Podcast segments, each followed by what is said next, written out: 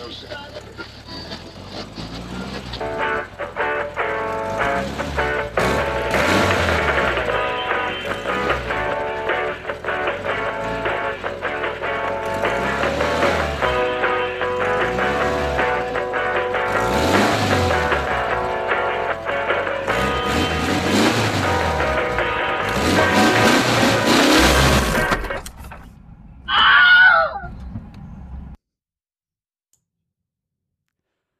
Schönen guten Tag. Einer muss was sagen, wollte ich gerade sagen. Ähm, Ich wollte einfach mal gucken, wer länger aushält. na, ich hatte mich noch gemutet, solange die Straßenbahn vom Fenster vorbeigefahren ist. Aber- ah, ja. Ja. Weil die ist sehr laut. Das klingt immer, als gäbe es hier U-Boote. U-Boote in Magdeburg gesichtet. Mhm. Ähm, mal kommen. der, der Russe kommt. ähm, herzlich willkommen. Werner, Zu, die Russen kommen. herzlich willkommen zu Folge 15. 14. Scheiße, ich war nah dran. Äh, Knapp Folge ist auch 14. vorbei. Folge 14 H. H14, wie auch immer. Ähm, des Autoradios mit dem Daniel, Guten Abend. Und dem Onno. mir, dem, dem Onno. Genau. Ähm, wir möchten heute, also nein, lass mich anders anfangen. Wir müssen heute, wir müssen reden.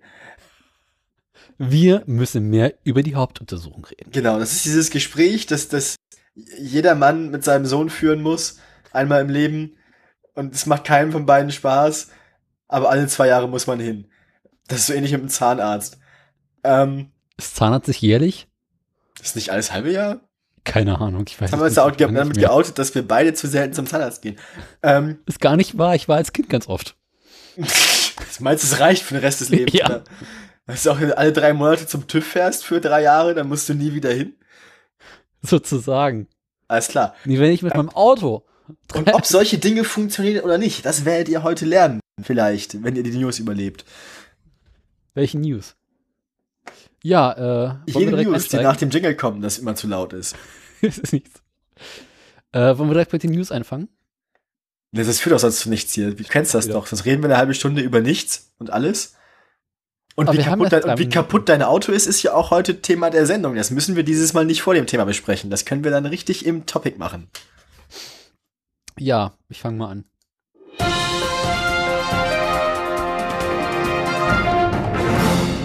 Lautstärke war 1A diesmal.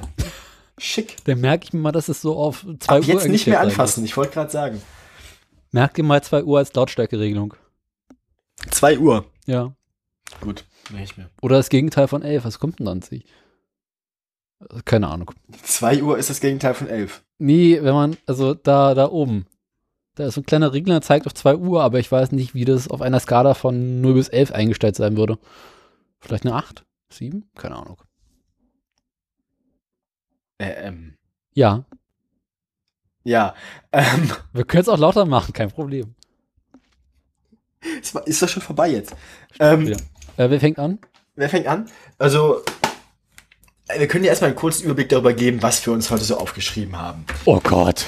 Ja, weil irgendwie ist das Pad heute voller als sonst, was vielleicht daran liegt, dass ich auch was vorbereitet habe. Du hast was vorbereitet. Aber Ja. ich habe diesmal nur ganz viele kleine Themen. Ja, es sind im Prinzip, es sind jetzt keine großen Dinge mehr passiert, wie irgendwelche Autoausschau, die wir verpasst haben letztes Mal. Ähm, seitdem sind hauptsächlich kleine Dinge passiert. Ich habe hier im Pad insgesamt 1, 2, 3, 7 Links. Ja. Wir fangen an damit, dass Tesla ganz viele Leute entlassen hat, aber trotzdem noch wachsen möchte. Ähm, Wachstum trotz, äh, trotz äh, Dings, Entlassung. Wachstum trotz Entlassungswellen. Wir werden besprechen, wo die Post ihren Street-Scooter bauen möchte. Gesundheit. Ja. Ähm, Moment, wenn es wir gibt gerade Neues von sind. Uber in London. Ja. Ich habe sonst hab auch noch eine autonome Meldung Ja. von der Post, die ich vielleicht gleich damit einbauen würde. Du hast eine Auto, die, die, die, die, die Post ist jetzt autonom. Eine autonome Der Bewegung. schwarze Block bei der Post. Ja. Alles klar. Dann ähm, irgendwas von bei der der- EU-Kommission mit Quoten und so. Quoten kommt mal gut an der Politik. Genau, die EU-Kommission möchte äh, eine E-Auto-Quote haben. Äh, Amazon plant lustige Dinge mit Drohnen Ja. und E-Autos und überhaupt mit Drohnen E-Autos abschießen. mit E-Autos Drohnen abschießen. Genau. Nee. Andersrum ist besser. Wir werden das gleich noch herausfinden. Äh, Und dann hat jemand aufgegeben. genau, Multi aber- die hat das Zeitliche gesegnet. Genau, fangen wir vorne an. Das erste, was wir in der Liste hatten, war Tesla. Lieber Daniel. Das war deine Meinung, du hast sie da reingepackt. Ich habe gesagt, du hast einen Artikel gelesen, du solltest es hier machen.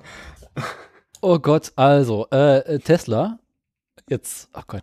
Also Tesla hat äh, mal so geguckt, wie sieht's denn so aktuell im Laden aus? wie effizient sind wir eigentlich? Und wie kommt es, dass von den 2500 Elek ähm, Te- Modell 3, die wir bisher bauen wollten, erst 260 gebaut wurden? Und dann haben sie mal gucken, festgestellt, ihre Mitarbeiter sind nicht besonders effizient. Wer hätte das gedacht? Stellt sich raus, wenn sie weniger davon haben, können sie schneller arbeiten. Nee, da hat- haben wir einfach kurzerhand äh, einen ganzen Satz Mitarbeiter entlassen, man weiß nicht genau wie viele.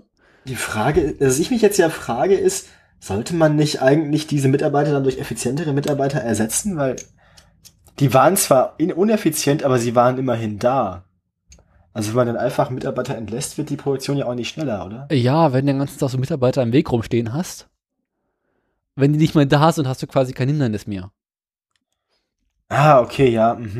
Tesla hat aber auch die Tage wieder gesagt, dass eh ein Großteil ihrer äh, Produktion vollautomatisiert abläuft und sie deshalb äh, eh nicht so viele Mitarbeiter bräuchten. Aber wenn die vollautom- vollautomatisiert abläuft, wieso ist sie dann so viel langsamer als geplant? Dann hätte man sie eigentlich besser planen können müssen. Äh, Verzögerung im Betriebsablauf, das musst du die Bahn fragen. Die Bahn habe ich heute leider nicht drin. Ich habe irgendeine Meldung gesehen, die wollte ich mal nicht mit aufnehmen, weil es ja die Bahn. Äh, von der Bahn hatte ich vorhin auch noch, neulich auch noch eine Meldung gehabt. Ja, ich hatte die Meldung gesehen, dass die Bahn vorher hätte wissen können, dass das mit dem Sturm alles so nicht funktioniert, aber das ist halt eine Binsenweisheit. Nee, was mit Bahn und Elektromobilität. Ich hab's wieder vergessen. Wir kommen Bahn zum Thema ab. Also, so. Tesla entlässt ganz viele Leute. 400 bis 700 ist so die Zahl, die man so liest. Weil sie Ähm, effizient genug. Aus allen Ab Abteilungen mehr oder weniger. Ähm, also Entwicklung, Ingenieure, Manager steht dabei und halt auch Produktionsmitarbeiter. Und man darf gespannt sein, wann man sein Model 3 dann so bekommt. Na, vor 2018 wird das ja eh nichts. Das ist wie früher hier in Magdeburg mit den Autos. Bah! Bah! Wusstest du, dass sie da nicht einmal beim Teich über mussten? ja, Ich gut. kam doch da aus Zwickau in der Ecke, oder? Ich kenne mich da auch nicht aus. Also, ähm, Ja, machen wir weiter. machen wir weiter. Die nächste Meldung, die ich mir aufgeschrieben habe, ist dann wieder eine von mir. Ähm, Das war andere war auch deine Meldung. Moment mal hier. Also es ist eigentlich eine, eine zweiteilige Meldung. Es sind zwei Meldungen, die ich zusammengefasst habe in eine. Ähm, erstmal hat die Post für diesen Street Scooter, das ist ein beschissenes Wort, also für ihr, ihren kleinen Elektrolieferwagen, ähm, für den haben sie einen Preis bekommen, den Solarpreis 2017. Ähm, ich habe mir jetzt noch nicht genau angeguckt, wer den Preis verleiht, aber es ist auf jeden Fall ein Preis. ähm, Die Genau. Autolobby. Genau, die, die, ja, so ist das. Ähm, sie werden, da das ja relativ gut läuft, so die Idee mit den Street-Scootern, wenn man da schon Preise für kriegt und so, ähm, das auch noch ausbauen. Das heißt, sie werden jetzt ein zweites Werk, ähm, wahrscheinlich sind, werden sie das in Düren machen, in der Nähe von Köln, ungefähr 40 Kilometer von dem bisherigen Werk in Aachen entfernt. Ähm, wenn sie also die Produktion erweitern von diesen Street-Scootern, möchten die mehr oder weniger flächendeckend einsetzen in Zukunft, ähm, in dem einen neuen Werk wollen sie 10.000 Stück davon im Jahr bauen können. Und dieses Werk soll dann im zweiten Quartal 2018 in Betrieb gehen. Ähm, mit Ford haben sie schon vereinbart, dass sie einen größeren bauen wollen. Das trauen sie sich dann wohl nicht mehr ganz alleine zu. Ja, weil sie da die Plattform des Transit benutzen können. Äh, ähm, tja, ich denke mal, werden wir die Dinger immer öfter sehen in Zukunft auf unseren Straßen. Ähm, ich glaube, das kommt gut an, weil der, der, der Postmann, dann, dann kann man den nicht mal mehr hören, wenn er kommt und nicht klingelt. Also er kann dann leise sich anschleichen, nicht klingeln und leise wieder abhauen.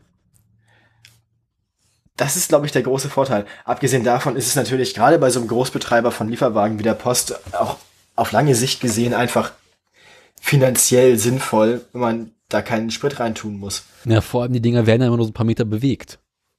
Ja, ja, und gerade in dem Betrieb, in dem so ein Lieferwagen normalerweise läuft, Ähm, also ständig anhalten, hin und her fahren, Stadt, Stadtverkehr. Das ist ja auch irrsinnig verschleißend und gar nicht so schön für den Verbrennungsmotor.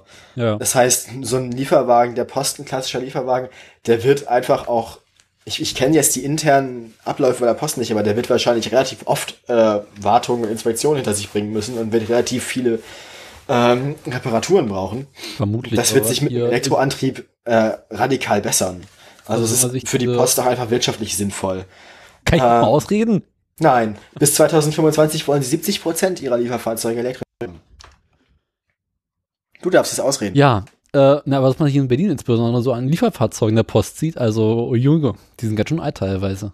Hm. Also da, die 90er haben angerufen, jetzt ganz gerne ihre Lieferwagen zurück. Ja, ja ähm, war überfällig und ich denke, sind da auf jeden Fall auf dem richtigen Weg, die Post. Genau. Und wo wir gerade bei der Post sind, äh, die Sache mit diesen komischen Fahrzeugen, die sie da haben, da haben sie gesagt, da gehen wir gleich mal einen Schritt weiter. Haben sich mit Nvidia, diesem Grafikkartenhersteller, zusammengeschlossen. Die ist, ich finde es interessant, was diese ganze, dieser ganze neue Wirtschaftszweig von E- Elektromobil und Kram für interessante, seltsame Verheiratungen von Unternehmen hervorbringt. Naja, Nvidia, Grafikkarten, Grafikkarten und künstliche Intelligenz liegt auch irgendwie nah beieinander. Und hast du das eine, hast du auch das andere. Naja. Genau, also Nvidia, das sind die mit dieser komischen hässlichen Webseite. Alles ist bei denen ist hässlich. Oh, bloß uff. Ist ja echt nicht schön. Ich habe mich da neulich durchgeklickt, das war nicht schön. Nvidia hat damals für, für, für Codemasters, für die Codemasters Rennspiele, ETM Race Driver den Online-Modus gemacht. Oh je. Das lief über Nvidia Games Spy oder so ein Scheiß. Und das war, das war mal ein räudiges Interface. Junge. Da hast du aber auch AMD noch nicht erlebt. Stimmt, tatsächlich nicht, ne. Nicht persönlich. Erlaub dir mal die Webseite von AMD anzuschauen, da hast du Spaß bei. Das machen wir jetzt nicht jetzt. Wir haben noch einen Blog mit hässlichem Auto der Woche über hässliche Webseite der Woche. Die hässliche Webseite. Genau, also. AMD und die, äh, Nvidia und die Post haben sie zusammengeschlossen. Die und die Post. Wollen wir nochmal anfangen? das heißt, Nvidia und die Post haben sich zusammengeschlossen und wollen und wollen eine ähm, kleine Boutique in Köln gründen. Nee, Ah, der, der mit dem Papst eine Herrenboutique in Wuppertal. genau, eine Herrenboutique. Ja, also, ähm, ab 2018 soll es losgehen. Es gibt nämlich einen Testbetrieb, in dem diese kleinen Fahrzeuge der Post ähm, von Nvidia etwas intelligenter gemacht werden und den Zusteller in der Auslieferung unterstützen sollen. Also der Zusteller soll jetzt nicht ähm, ersetzt werden durch die Fahrzeuge, sondern die Fahrzeuge sollen für ihn fahren. Das heißt, wenn er jetzt irgendwo rauskommt und in der Straße unterwegs ist, Pakete zustellt, dann wird dieser Betrieb von, er steigt in den Wagen ein, fährt den Wagen 50 Meter weiter die Straße runter, steigt wieder aus, liefert wieder Pakete aus, steigt wieder in den Wagen ein, fährt weiter. Das wird automatisiert, das heißt, der Wagen fährt wie so ein kleiner Pfiffi, einfach die ganze Zeit neben ihm her die Straße runter und dann kann er quasi reinsteigen, ein Paket rausholen und in der Fahrt wieder rausgehen, das Paket ausliefern, wieder ins Auto einsteigen und so weiter und so fort. Ähm, dadurch kann der Zusteller wesentlich schneller und wesentlich effizienter seine Pakete ausliefern. Und man hofft auch darauf, dass langfristig äh, diese Fahrzeuge zu mobilen Paketstationen werden. Also wie man sie aktuell kennt, wo man seine Pakete abholen kann, soll die Post mit den Dingen auch unterwegs sein, sp früher mal, später irgendwann. Und dann bekommt man quasi eine SMS, äh, dein Zustellfahrzeug ist aktuell in deiner Straße, komm mal raus, hol mal dein Paket raus. Und hofft sich dadurch, dass man natürlich dann so langfristig auch die Zusteller ersetzen kann. Ja. was irgendwie verständlich ist. Und ähm, ja, so 2018 beginnt der Betrieb und da wird mal getestet und dann wird weiter geprüft und dann wird es mal ein paar Jahre dauern, bis das sich richtig umsetzt. Aber ich finde das eine prinzipiell schöne Idee, einfach zu sagen, fahr den Wagen mal weiter. Ich habe auch gesehen, dass es ähm, dasselbe auch geben soll für die Briefzustellung. Es gibt ja dann mittlerweile, also im Moment gibt es ja hauptsächlich diese Fahrräder und die ähm, Schiebwagen, die man so vor sich her schiebt. Ja. Es soll auch elektrisch quasi wie diesen Schiebwagen, dass das Viech geben, das einfach hinter einem herfährt. hinter dem Postboten. Fifi, komm mal her! Ja, das ist tatsächlich einfach Ja. ähm, mehr oder weniger ein Roboter in dem Fall tatsächlich. Ja. Also wie dieser ungefähr vielleicht anderthalb Meter lang oder zwei Meter breit, Hm. höchstens. Ähm, halt klassisch so ähnlich wie dieser ähm, Wagen, den man so vor sich herschiebt, der voller Briefe ist. Na, die fahren Ähm. jetzt eh schon elektrisch. Mhm. Ja, und ich denke mal, ähm, die Post ist da auf jeden Fall äh, auf einem zukunftsfähigen Weg, wenn das so weitergeht. Ist ja auch sinnvoll.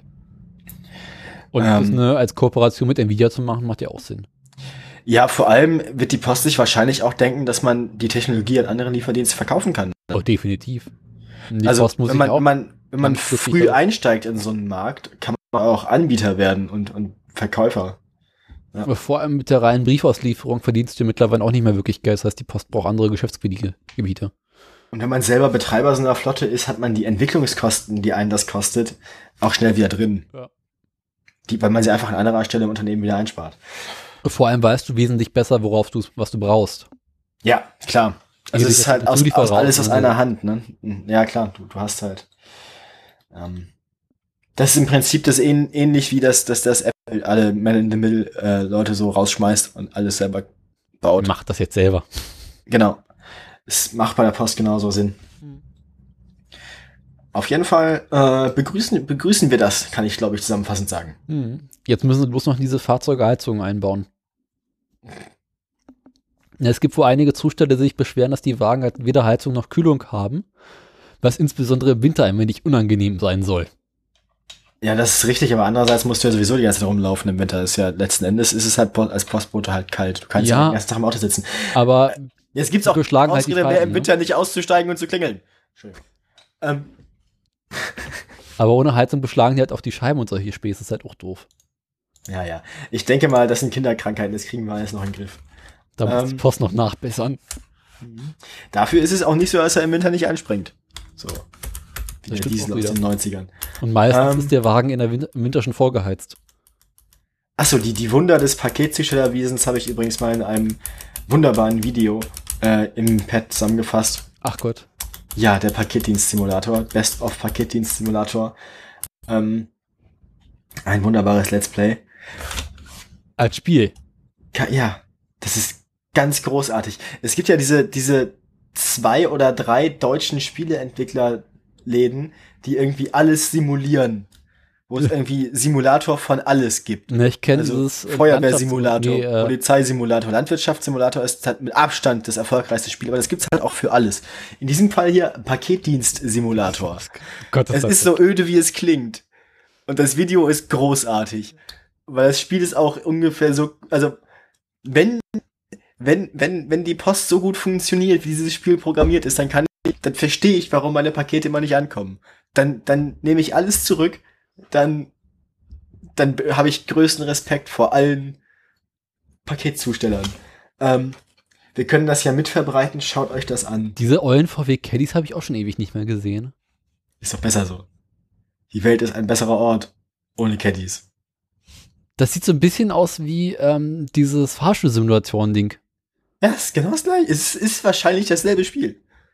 Gleiche Stadt. Du musst bloß als Postbote Angst haben, dass überall diese äh, Fahrstühle unterwegs sind. oh, da kommt einer. Ah, scheiße. Ja, Andersrum. Ähm, zurück zum Thema. zurück zum Thema. Die Post tut gute Dinge. Uns gefällt das. Post tut gut. Post tut gut. Der nächst, die nächste Meldung, die wir hier im Pad haben. Ja. Ähm, letztes Mal hatte ich ja darüber berichtet, ähm, dass Uber jetzt die Lizenz nicht mehr verlängert wurde in London. Mm, Ich wollte einfach nochmal darauf einen Follow-up machen, denn Uber beschwert sich natürlich darüber und hat dagegen Einspruch eingelegt. Das war zu erwarten. Das war zu erwarten. Ähm, betont aber auch seine Gesprächsbereitschaft. Bis eine endgültige Entscheidung betroffen, getroffen ist, kann Uber seinen Dienst in der britischen Hauptstadt vorläufig weiter anbieten. Ähm, ja, ich bin mal gespannt, wie das noch weitergeht. Uber selbst sagt, dass ungefähr dreieinhalb Millionen Leute das benutzen in London. Das ist also anscheinend irgendwie auch ein Teil des Alltags geworden dort. 40.000 Menschen in London sind als Fahrer registriert. Ähm, es gibt eine Petition von Leuten, die dagegen sind. Es fast auch fast mit einer Million Leute das unterzeichnet, dass Uber das bitte weitermachen darf. Äh, Kannst du dir nicht ausdenken. kann man sich nicht ausdenken, ne? Es ist interessant. Ähm, wahrscheinlich arbeitet die Hälfte der Taxifahrer selber nach Feierabend noch mit ihrem privaten Auto bei Uber. Na, das sowieso. Nun denn, ist auch nur eine kurze Meldung. Auf jeden Fall wollte ich nur mitteilen, es geht weiter. Es geht voran. Es geht, naja, nicht wirklich. Der Streit geht weiter, also es gibt nichts Neues. Hat sich eigentlich nichts geändert, Uber macht einfach so weiter wie bisher. Naja, solange der Einspruch liegt, ne? Herzlichen Glückwunsch, Sie sind einer von zehn zufällig ausgewählten Besuchern, drehen Sie das Glücksrad, sagt Heise mir gerade. Geil, eure. Wie habt ihr es geschafft, euch diese, mir diese Werbung hier reinzudrücken? Ich habe einen Adblocker. Ja, ich habe auch einen Adblocker, trotzdem hat Heise Werbung drin. Das ist für den Arsch. Ich hasse euch. Du kannst übrigens, wenn du die mobile Webseite aufrufst, den Adblocker umgehen.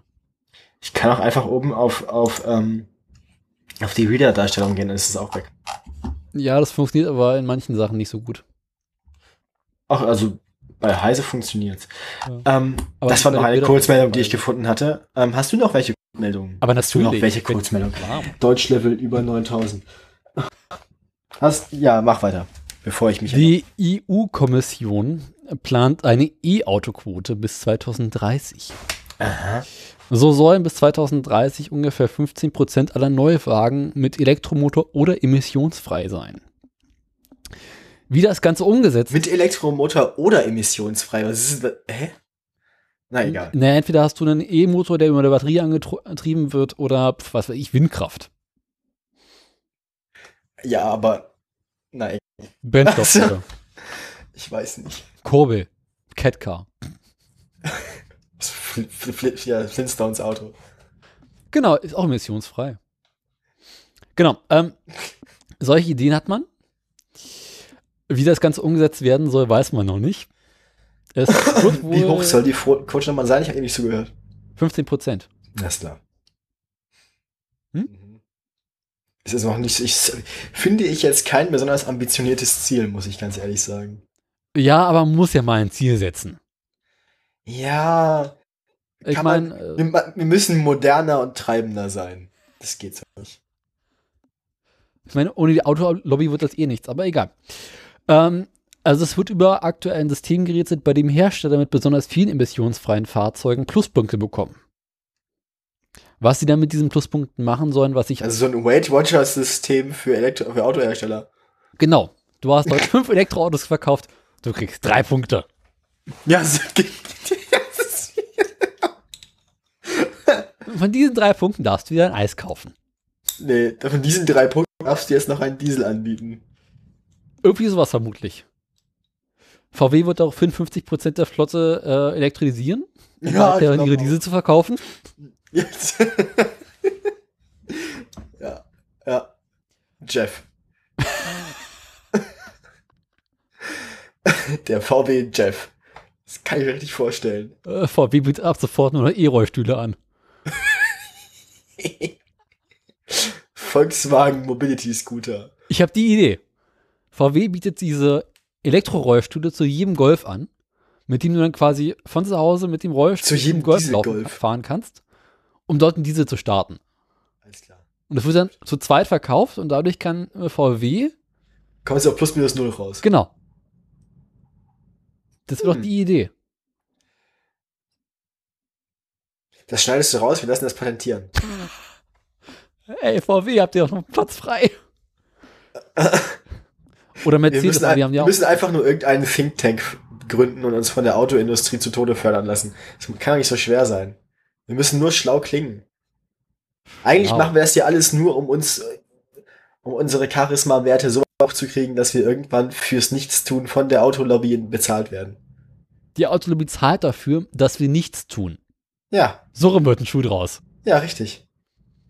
Also eigentlich möchten wir, also wir sind komplett korrupt. Bezahlt uns dafür. Für irgendwas. Wir tun alles. Ja, und ist zwar alles. ausreichend. Ja. Gibt uns Geld. Be- Gibt uns so viel Geld, dass wir nicht mehr arbeiten müssen, dafür tun wir dann auch nichts. Finde ich, ist ein guter Deal. Kaufpreis. Ähm, haben wir Meldungen? Ja, natürlich. Welche willst du noch haben? Stimmt, zwei Stück habe ich hier unten noch im Pad. Ich habe noch Amazon und ich habe noch Multicity. Ähm, also Amazon-Drohnen haben Multicity abgeschossen. Sozusagen. Löse dieses Problem für mich, Daniel. Ja, Hilf mir. wir wissen ja bereits seit längerem, dass Amazon mit äh, Drohnen spielt in der Paketzulieferung oder Zustellung. Also die dann irgendwann über unsere Häuser fliegen sollen und uns dann die Pakete abwerfen, Mhm. beziehungsweise uns mit Paketen bewerfen. Ha? Und Amazon hat jetzt kürzlich ein Patent eingereicht, mit dem es äh, irgendwie möglich sein soll, ähm, mit ihren Drohnen Elektroautos während der Fahrt aufzuladen. Ich frage mich gerade, wie groß eine Drohne sein muss, dass sie eine Batterie tragen kann, die ausreichend Kapazität hat, um ein handelsübliches Elektroauto während der Fahrt signifikant aufzuladen. Um ehrlich zu sein, war das auch meine erste Frage. Vor allem die Drohne muss ja nicht nur genug Batteriekapazität haben, um das Auto zu laden, sondern auch genug Batteriekapazität, um sich selbst und die andere Batterie zu tragen. Hm. Verstehst du, was ich meine? Das heißt, du kriegst, ja, einfach mal du kriegst ja dieses Raketen-Payload-Problem. Ja. Also, wenn du eine 100 Kilo schwere Batterie als Payload hast, dann brauchst du ja noch eine 100 Kilo schwere Batterie, um diese 100, Ki- erste 100 Kilo schwere Batterie überhaupt an ihren Einsatzort zu bringen. Das heißt, du hast, musst nachher auch ein, eine Drohne bauen, die aerodynamisch in der Lage ist, 200 Kilo Payload zu bewegen. Und das ist, im Prinzip ist das ein kleiner Hubschrauber. Plus die Drohne selber. Da kommt ja auch mal ein paar Kilo dazu. Ja, naja, ich denke mal, du wirst also, also, ja, unter 300, 400 Kilo kommst du da nicht weg. Das wird dann eher so ein kleiner Hubschrauber, ja. Also Drohne ist ein, also Drohne im Sinne von Global Hawk, ja. Also, Deswegen macht es eher so wupp, wupp, wupp, wupp, wupp. na, wie gesagt, also Drohne ist ja auch ein dehnbarer Begriff. Das geht ja von dieser Pirate-Kamera-Drohne bis hin zu den Die Sachen, Dinger, mit die denen man nicht fliegen dürfen. uns trotzdem tun. genau. Andererseits sind die wiederum nicht elektrisch betrieben. Kommt noch. Die, die naja, die haben ganz klassische, die haben klassische, äh, ja, Turboprop-Antriebe. Das ist doch die Idee. Amazon baut in ihre Drohnen einfach Verbrennungsmotoren ein. Ja, aber bis, ja, ja, ja, mhm. So Also ich habe ein Elektroauto, das ist an sich emissionsfrei, aber Amazon lädt es mir unterwegs auf mit einem mit einer kleinen Cessna. Ähm, Ohne Cut. die grüne Revolution ist hier.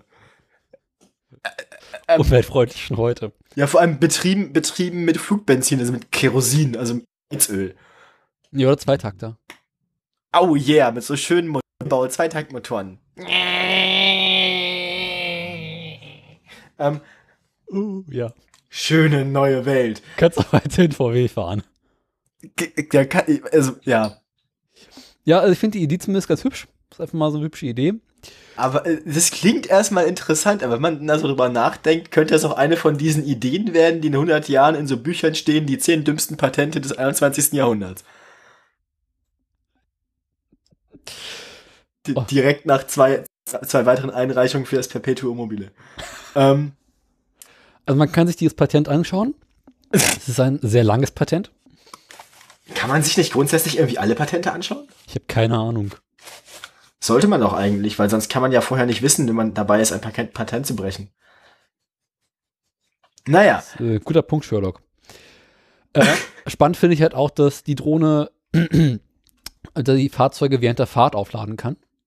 Das heißt, Es klingt, oh, es klingt, es klingt nach, das klingt äh, danach, als könnten wir in zehn Jahren unglaublich bizarre Autounfälle erleben. Okay. also du hast auf ist ja- Dach halt so eine Docking Sta- Station und dann kommt die Drohne an, wirft da die Batterie ab und fliegt weiter. Kann man, also haben wir in Zukunft bei unseren Elektroautos die Batterie auf dem Dach. Unter anderem. Das ist voll gut für den Elchtest. Aber gesagt, bizarre Autounfälle, ich sag's euch. Das wird so, ja, dann ist er halt, dann hat die Drohne einen technischen Fehler gehabt, dann ist er mit seinem Tesla in die Gegenfahrbahn gekommen und dann hat der Autopilot dafür gesorgt, dass die Drohne auf dem Dach mit ihren Rotoren mindestens drei Fußgänger enthauptet hat. so. Und all solche Sachen. Das ist total toll. und ihr macht euch Gedanken über autonomes Fahren. Autonomes Fahren finde ich ja noch in Ordnung, aber autonomes, autonome Autos während der Fahrt auf dem Dach aufladen, irgendwo, also,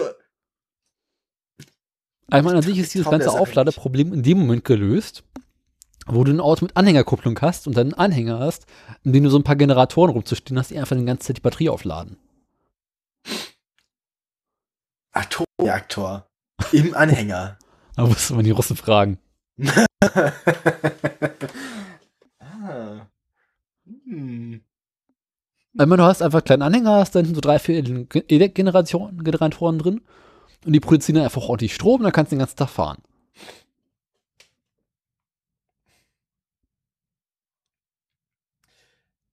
Also ich bin, ich finde das interessant, aber ich bin auch nicht davon überzeugt. Ich auch nicht. Bin weit davon entfernt, das gut Wie zu geht's finden. eigentlich Multicity, Daniel? Ah, beschissen. Es ist ein Ex-Carsharing-Dienst. Er ist von uns gegangen.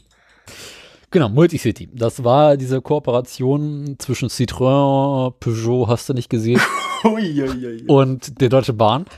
Alles klar, okay, gut. Keine weiteren Fragen, euer Ehren. glaube ich zumindest, weiß ich nicht mehr genau. Äh.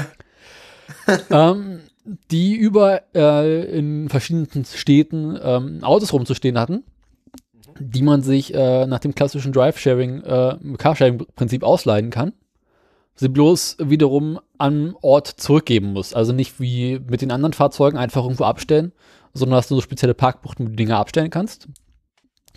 Was die Dinge halt relativ preiswert gemacht hat und was äh, sie besonders gemacht hat, ist, dass zum Beispiel in Berlin äh, ungefähr zwei Drittel der Fahrzeugflotte Elektroautos waren. Und zwar von diesen äh, Citroën äh, C0 oder wie die Viecher heißen. Aha. Ähm, lange Rede, kurzer Sinn. Zum 30. Oktober 23.59 Uhr wird der Prinzip eingestellt. Also fahren die Elektroautos nicht mehr. Jetzt werden die alle abgeschaltet. Die werden, ja. Und dann werden die Dinger nach und nach eingesammelt. Und bis Ende November soll wohl das ganze Unternehmen abgewickelt sein. Kann es dann sein, dass man die Dinger günstig kriegen kann? Also die Autos? Nee, Oh. also Punkt 1 glaube ich nicht. Punkt 2, du willst kein Carsharing-Auto haben.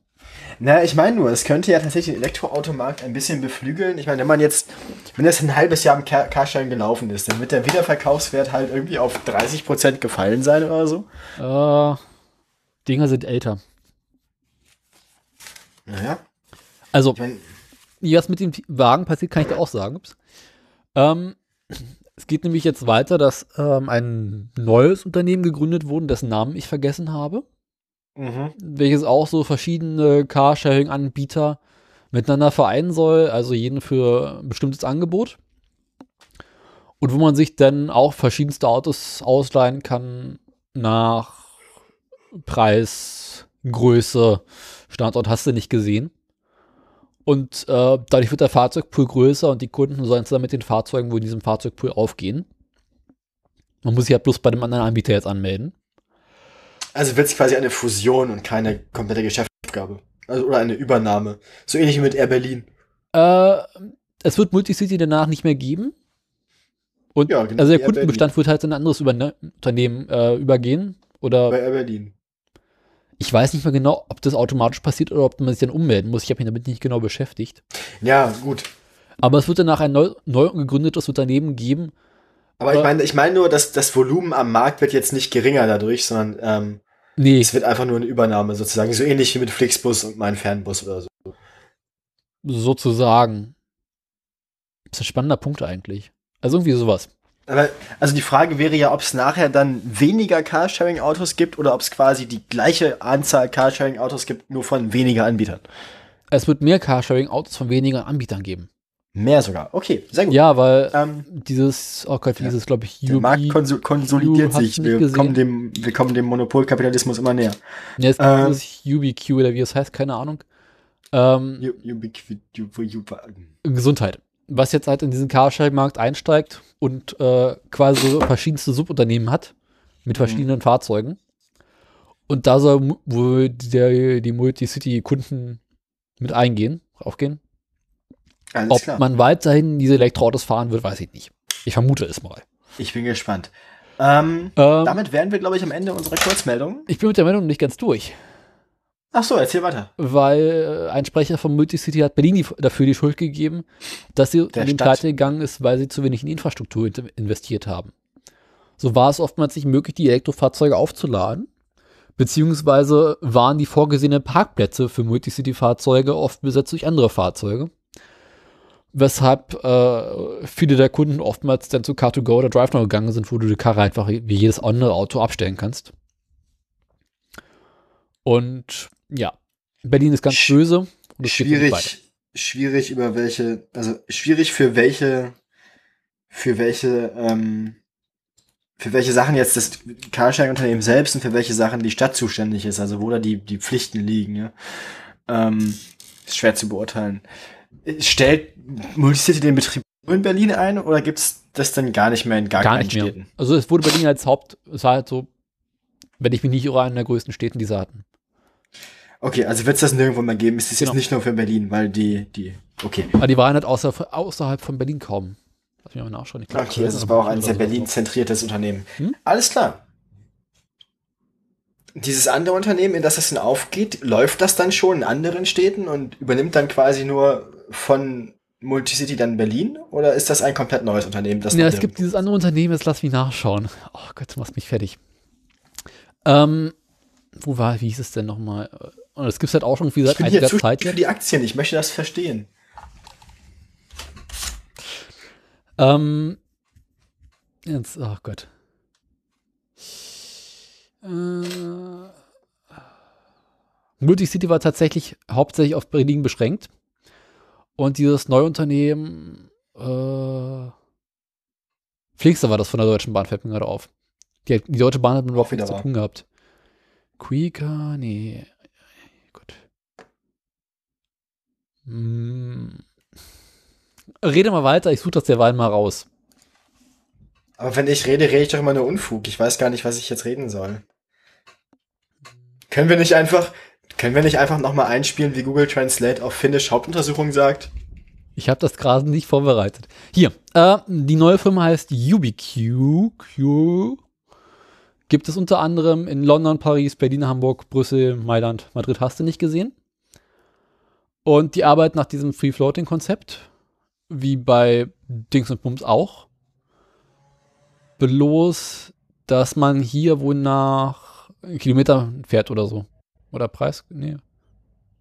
Entweder nach Zeit oder Kilometer, ich weiß es nicht genau. Aber egal. Wird Ich auch früher oder gespannt. später wieder Flöten geben. Ja. Ja, wie alle. Also es gibt ja kaum ein Unternehmen, das irgendwie seit immer durchgehend ohne Probleme, außer vielleicht Rheinmetall. Äh, die Klassiker halt. Heckler und Koch. Walter. Oder die Hersteller, ne, Tempo zum Beispiel. Nokia. Rotzfahren braucht jeder. Ja, Nokia. Klopapier braucht auch jeder. Warum hat. Klopapier eigentlich immer so bescheuerte Namen? Machen wir jetzt noch eine Haushaltswarenabteilung in unserem Autopodcast auf? Ist dir das mal aufgefallen? Stimmt. Es gibt eigentlich nur Klopapier mit blöden Namen. Das Samtweiche. Das Winterliche. Na, es will halt niemand wirklich detailliert, unverblümt darüber sprechen, wie sich der eigene Hintern anfühlt. Deswegen werden dafür solche Eu- Euphemismen benutzt. Das ist so ähnlich wie die blaue Ersatzflüssigkeit in Werbung für Binden und Tampons. Weil, weiß ich auch nicht. Weiß auch jeder, was gemeint ist, obwohl keiner es einem öffentlich zeigen will, obwohl es auch irgendwie albern ist. Ich habe jedenfalls beschlossen, sollte ich jemals ein Klopapierunternehmen gründen, würde ich das Produkt das Beschissene nennen. Scheißpapier. Auch das noch. Weil das würde es wenigstens beschreiben. Ja, richtig. Wollen wir erstmal zum Thema kommen? Haben wir noch Themen? Ich glaube nicht. Wir bräuchten noch so eine, ein Jingle für das Hauptthema. Wir bräuchten noch eine Jingle für Wir schweifen massiv ab. Wir bräuchten einen Wir Jingle. für brauchen zurück eine zum Thema. Klopapier-Jingle. Einen zurück zum Thema Jingle. Zurück zum Thema Jingle, also Klospülung so, dass wir jetzt, wir spülen das alles runter und gehen wieder zurück zum Thema. Einfach nur so die Klospülung. Klospülung ist gar nicht so schlecht. Nein, so- Einfach nur so für zurück zum Thema, einfach nur die Klospülung einspielen. Oder so ein Rewind.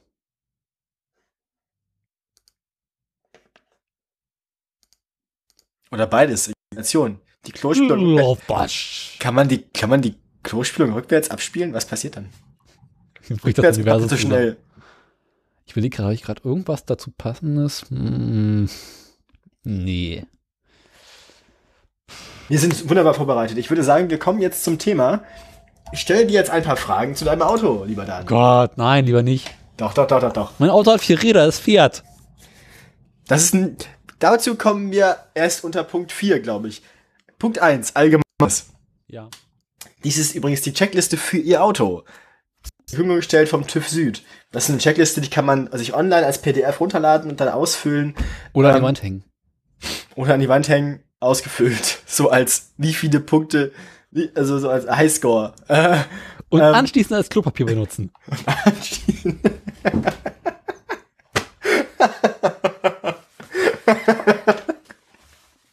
sind diese, haben diese einzelnen, diese einzelnen Blätter von Klopapier, sind die eigentlich genormt oder sind die bei unterschiedlichen Klopapiermarken unterschiedlich groß? Sind Unterschied, gibt's eigentlich Normen für Klopapier? Garantiert. Die deutsche Klonorm.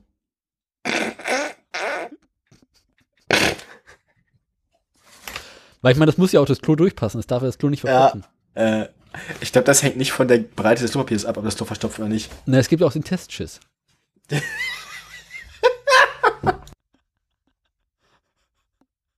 Ich musste mich gerade mute, um mir die Nase zu putzen. Ist klar. Weil ich habe mich selbst voll gerotzt, als ich eben gelacht habe.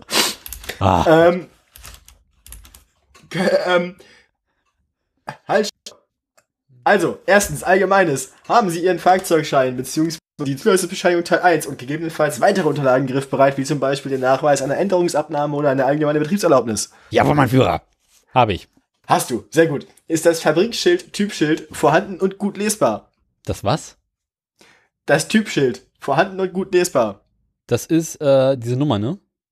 Nein, das ist Punkt 3. Stimmt die Fahrzeugidentifizierungsnummer, Fahrgestellnummer am Fahrzeug mit der in den Papieren überein und ist diese gut lesbar? Das Also ja, steht, steht auf demselben, steht auf der, auf derselben, auf dieser Plakette ist das ja. Was ist denn das Also- Typschild? Weiß ich nicht, aber ist es lesbar und vorhanden? ich sage jetzt mal ja. Gut, also ich nehme an, wir können mal, Also das ist entweder der Hersteller, diese Herstellerbezeichnung vorne drauf, also das Logo oder das Nee. Kennzeichen. ich denke nicht, Moment, wo habe ich meinen, was ist dieses jetzt Fabrikschild? Typschild. Typenschild. Ähm, das ist, muss jedes technische Gerät haben sozusagen, das ist auch das, was man so hat, so diese Plakette einfach, wo drauf steht, dies ist ein, dies ist ein, äh, so und so. Ach, du meinst diese Plakette, die irgendwo im Auto angenietet Das, was man, das, was man auch mal in Fahrstühlen zum Beispiel sieht, wo dann drin steht, das ist Fahrstuhlnummer so und so aus dem Jahre Ja, und so und so viele Leute dürfen rein. genau. Diese, dieses Typschild irgendwo im Auto festgeklebt, damit, wenn das Auto geklaut wird und die Polizei eines Tages dieses Auto findet, dafür sehen kann, dass dieses Auto geklaut wurde. Genau. Das Ja. ist das Typenschild. Das kann man Ist sichtbar und vorhanden und lesbar und so. Ja, einigermaßen. Alles klar. Die Fahrgestellnummer ist die gleiche wie in deinen Papieren. Das würde ich wohl hoffen. Alles klar. Funktionieren Lenkradschloss und Tachometer? Äh, definiere funktionieren.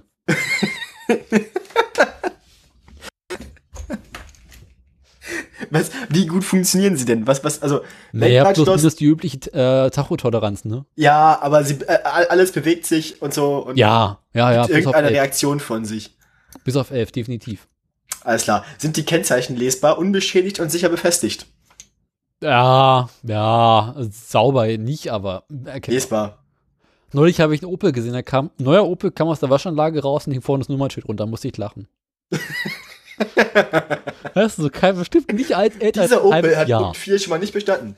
Ist das vorgeschriebene Typ Verbandkasten und Warndreieck an Bord und in einem guten Zustand, also nicht abgelaufene Verbandskasten. Äh, vermutlich. Also das ist diese Boxen, die fliegt immer im Auto rum, meistens Fußraum oder im Sie ist immer Kofferraum. im Weg. Ja, sie ist immer Aber wenn man sie Weg. braucht, findet man sie nicht. Das sowieso. Also Aber sie ist, nicht hoffen, im sie Prinzip hat sie das Auto bisher nicht verlassen. Nein. Das ist ein gutes Zeichen. Ist die, also, zweiter Punkt. Scheiben und Spiegel.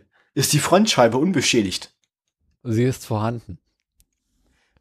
Aber Hm. Alles klar, unbeschädigt, keine- also. Okay, gut. Funktioniert die Scheibenwaschanlage einwandfrei und sind die Scheibenwischer unverbraucht? Äh, Scheibenwaschanlage macht komische Geräusche, funktioniert aber Scheibenwischer könnten mal wieder, aber sind auch in Ordnung. Sind die Rückspiegel intakt und sicher befestigt? Ja. Perfekt. Beleuchtung und elektrische Ausrüstung. Sind die Leuchtengehäuse und Rückstrahler unbeschädigt? Ja. Funktionieren alle Leuchten und Kontrollleuchten? Mir ist bisher keine kaputte aufgefallen. Gibt es Fehlermeldungen zu elektronischen Fahrdynamiksystemen? Das wäre jetzt der Punkt, wo der Fiat 500 durchfällt. Äh, mein Wagen hat keine Fehlermeldung. Alles klar, gut. Das, ist- das, ist, gut, das ist gut. Sind die Reflektoren der Scheinwerfer in Ordnung und nicht oxidiert? Steht hier so. Also sauber, von innen und außen, ja.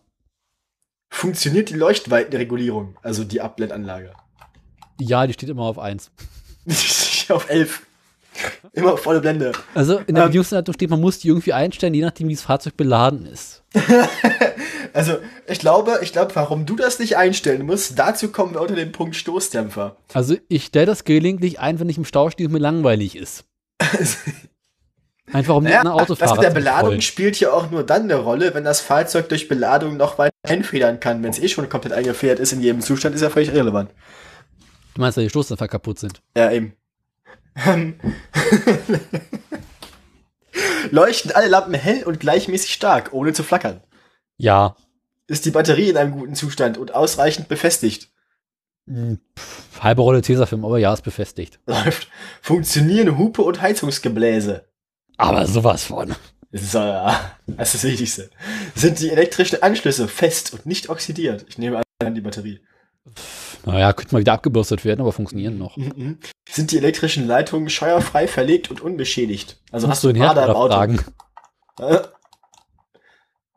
Aber Viertens, Lenkung. Da fängt es an, ist Spaß zu machen. Funktioniert die Lenkung während der Fahrt ohne Vibration, ohne zu flattern? problemlos, aber sie knarrt, wenn ich blinke. Äh? Was? Warum? Wenn ich den Blinker nach rechts setze und nach rechts lenke, knarrt das Lenkrad dabei ein bisschen. Wenn ich nach rechts lenke, ohne den Blinker zu bewegen, nicht. Gut, ich glaube, beides gleichzeitig hilft nicht. Steht das Lenkrad bei geradeausfahrt in der richtigen Stellung? Definiere richtige Stellung. Was war es auf dem Auto? Das war ein Ford. Gut, bei dem Ford muss es gerade sein. Ich glaube, bei dem Fiat und bei an, allen anderen Italienern lassen sie es auch. Da lassen sie es wahrscheinlich gelten, wenn es schief steht, weil es kann gut sein, dass es so verkauft wurde. Es muss so. Das muss so. War, war schon so. Das Logo muss so gestellt sein. Ja, weiter. Ist die Lenkung leichtgängig und zielgenau? Definiere Ziel genau. Also, wenn du nach rechts, also wenn, kannst du, kannst du mit der Lenkung ge genau bestimmen, wo das Fahrzeug hinfährt? Also so ein Ja im Allgemeinen. Ja, gut. Also wenn ich nicht zu viel Gas gebe. Ist kein merkliches Lenkspiel vorhanden. Bisher noch nicht, nee. Hat sich das eigentlich in, Jahr der, in den Jahren geändert? Bin ich mir nicht sicher. Weil beim Käfer zum Beispiel seinerzeit war es halt vollkommen normal, so eine Viertellenkung äh, Lenkspiel drin zu haben. Und Eine vierte Lenkung ist aber schon Hardcore. das war halt VW. Ja, auch wieder. Und damit ist man halt früher wunderbar durch den TÜV gekommen. Ich nehme tatsächlich an, dass das sowas. Äh, das sind ja alles Sachen, die muss dann letzten Endes ja der TÜV-Mensch abnehmen und, ein, und einhaken. Das ist so ähnlich wie die ärztliche Untersuchung für irgendwelche Sachen. Wie die ärztliche Untersuchung für meine Kartlizenz damals. Weißt du, wenn du den TÜV-Fritzen kennst oder den Ja. Arzt kennst, dann hakt- kreuzt er auch einfach alles an. Ah, der hat nur ein Bein, der kann fahren. Jo.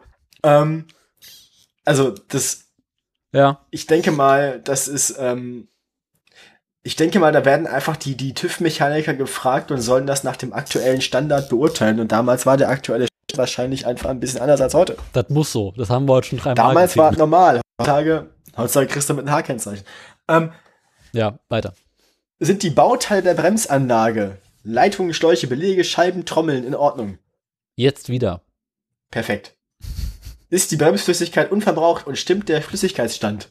Bremsflüssigkeit ist frisch. Perfekt. Ist die Bremsanlage dicht? Bisher ja. Sind die Bremsen freigängig? Meistens. Gibt es bei Hebel und Pedalweg noch eine Wegreserve? Oh ja. Nein, ist das gut oder schlecht? Das ist gut. Ja. Ich glaube, man muss einfach alle, ich glaube, man muss alle Fragen mit Ja beantworten. Rast, Kostet Ihr Fahrzeug? Ja. rastet die Hand, das ist die Frage, das ist dann die, das ist dann die, das ist dann die Fangfrage, ob man ehrlich ist oder nicht. Rastet die Handbremse sicher ein und ist sie wieder leicht zu lösen? Äh, es kommt drauf an. Jungs, das muss heißen, ist sie leicht wieder zu lösen und nicht, ist sie wieder leicht zu lösen.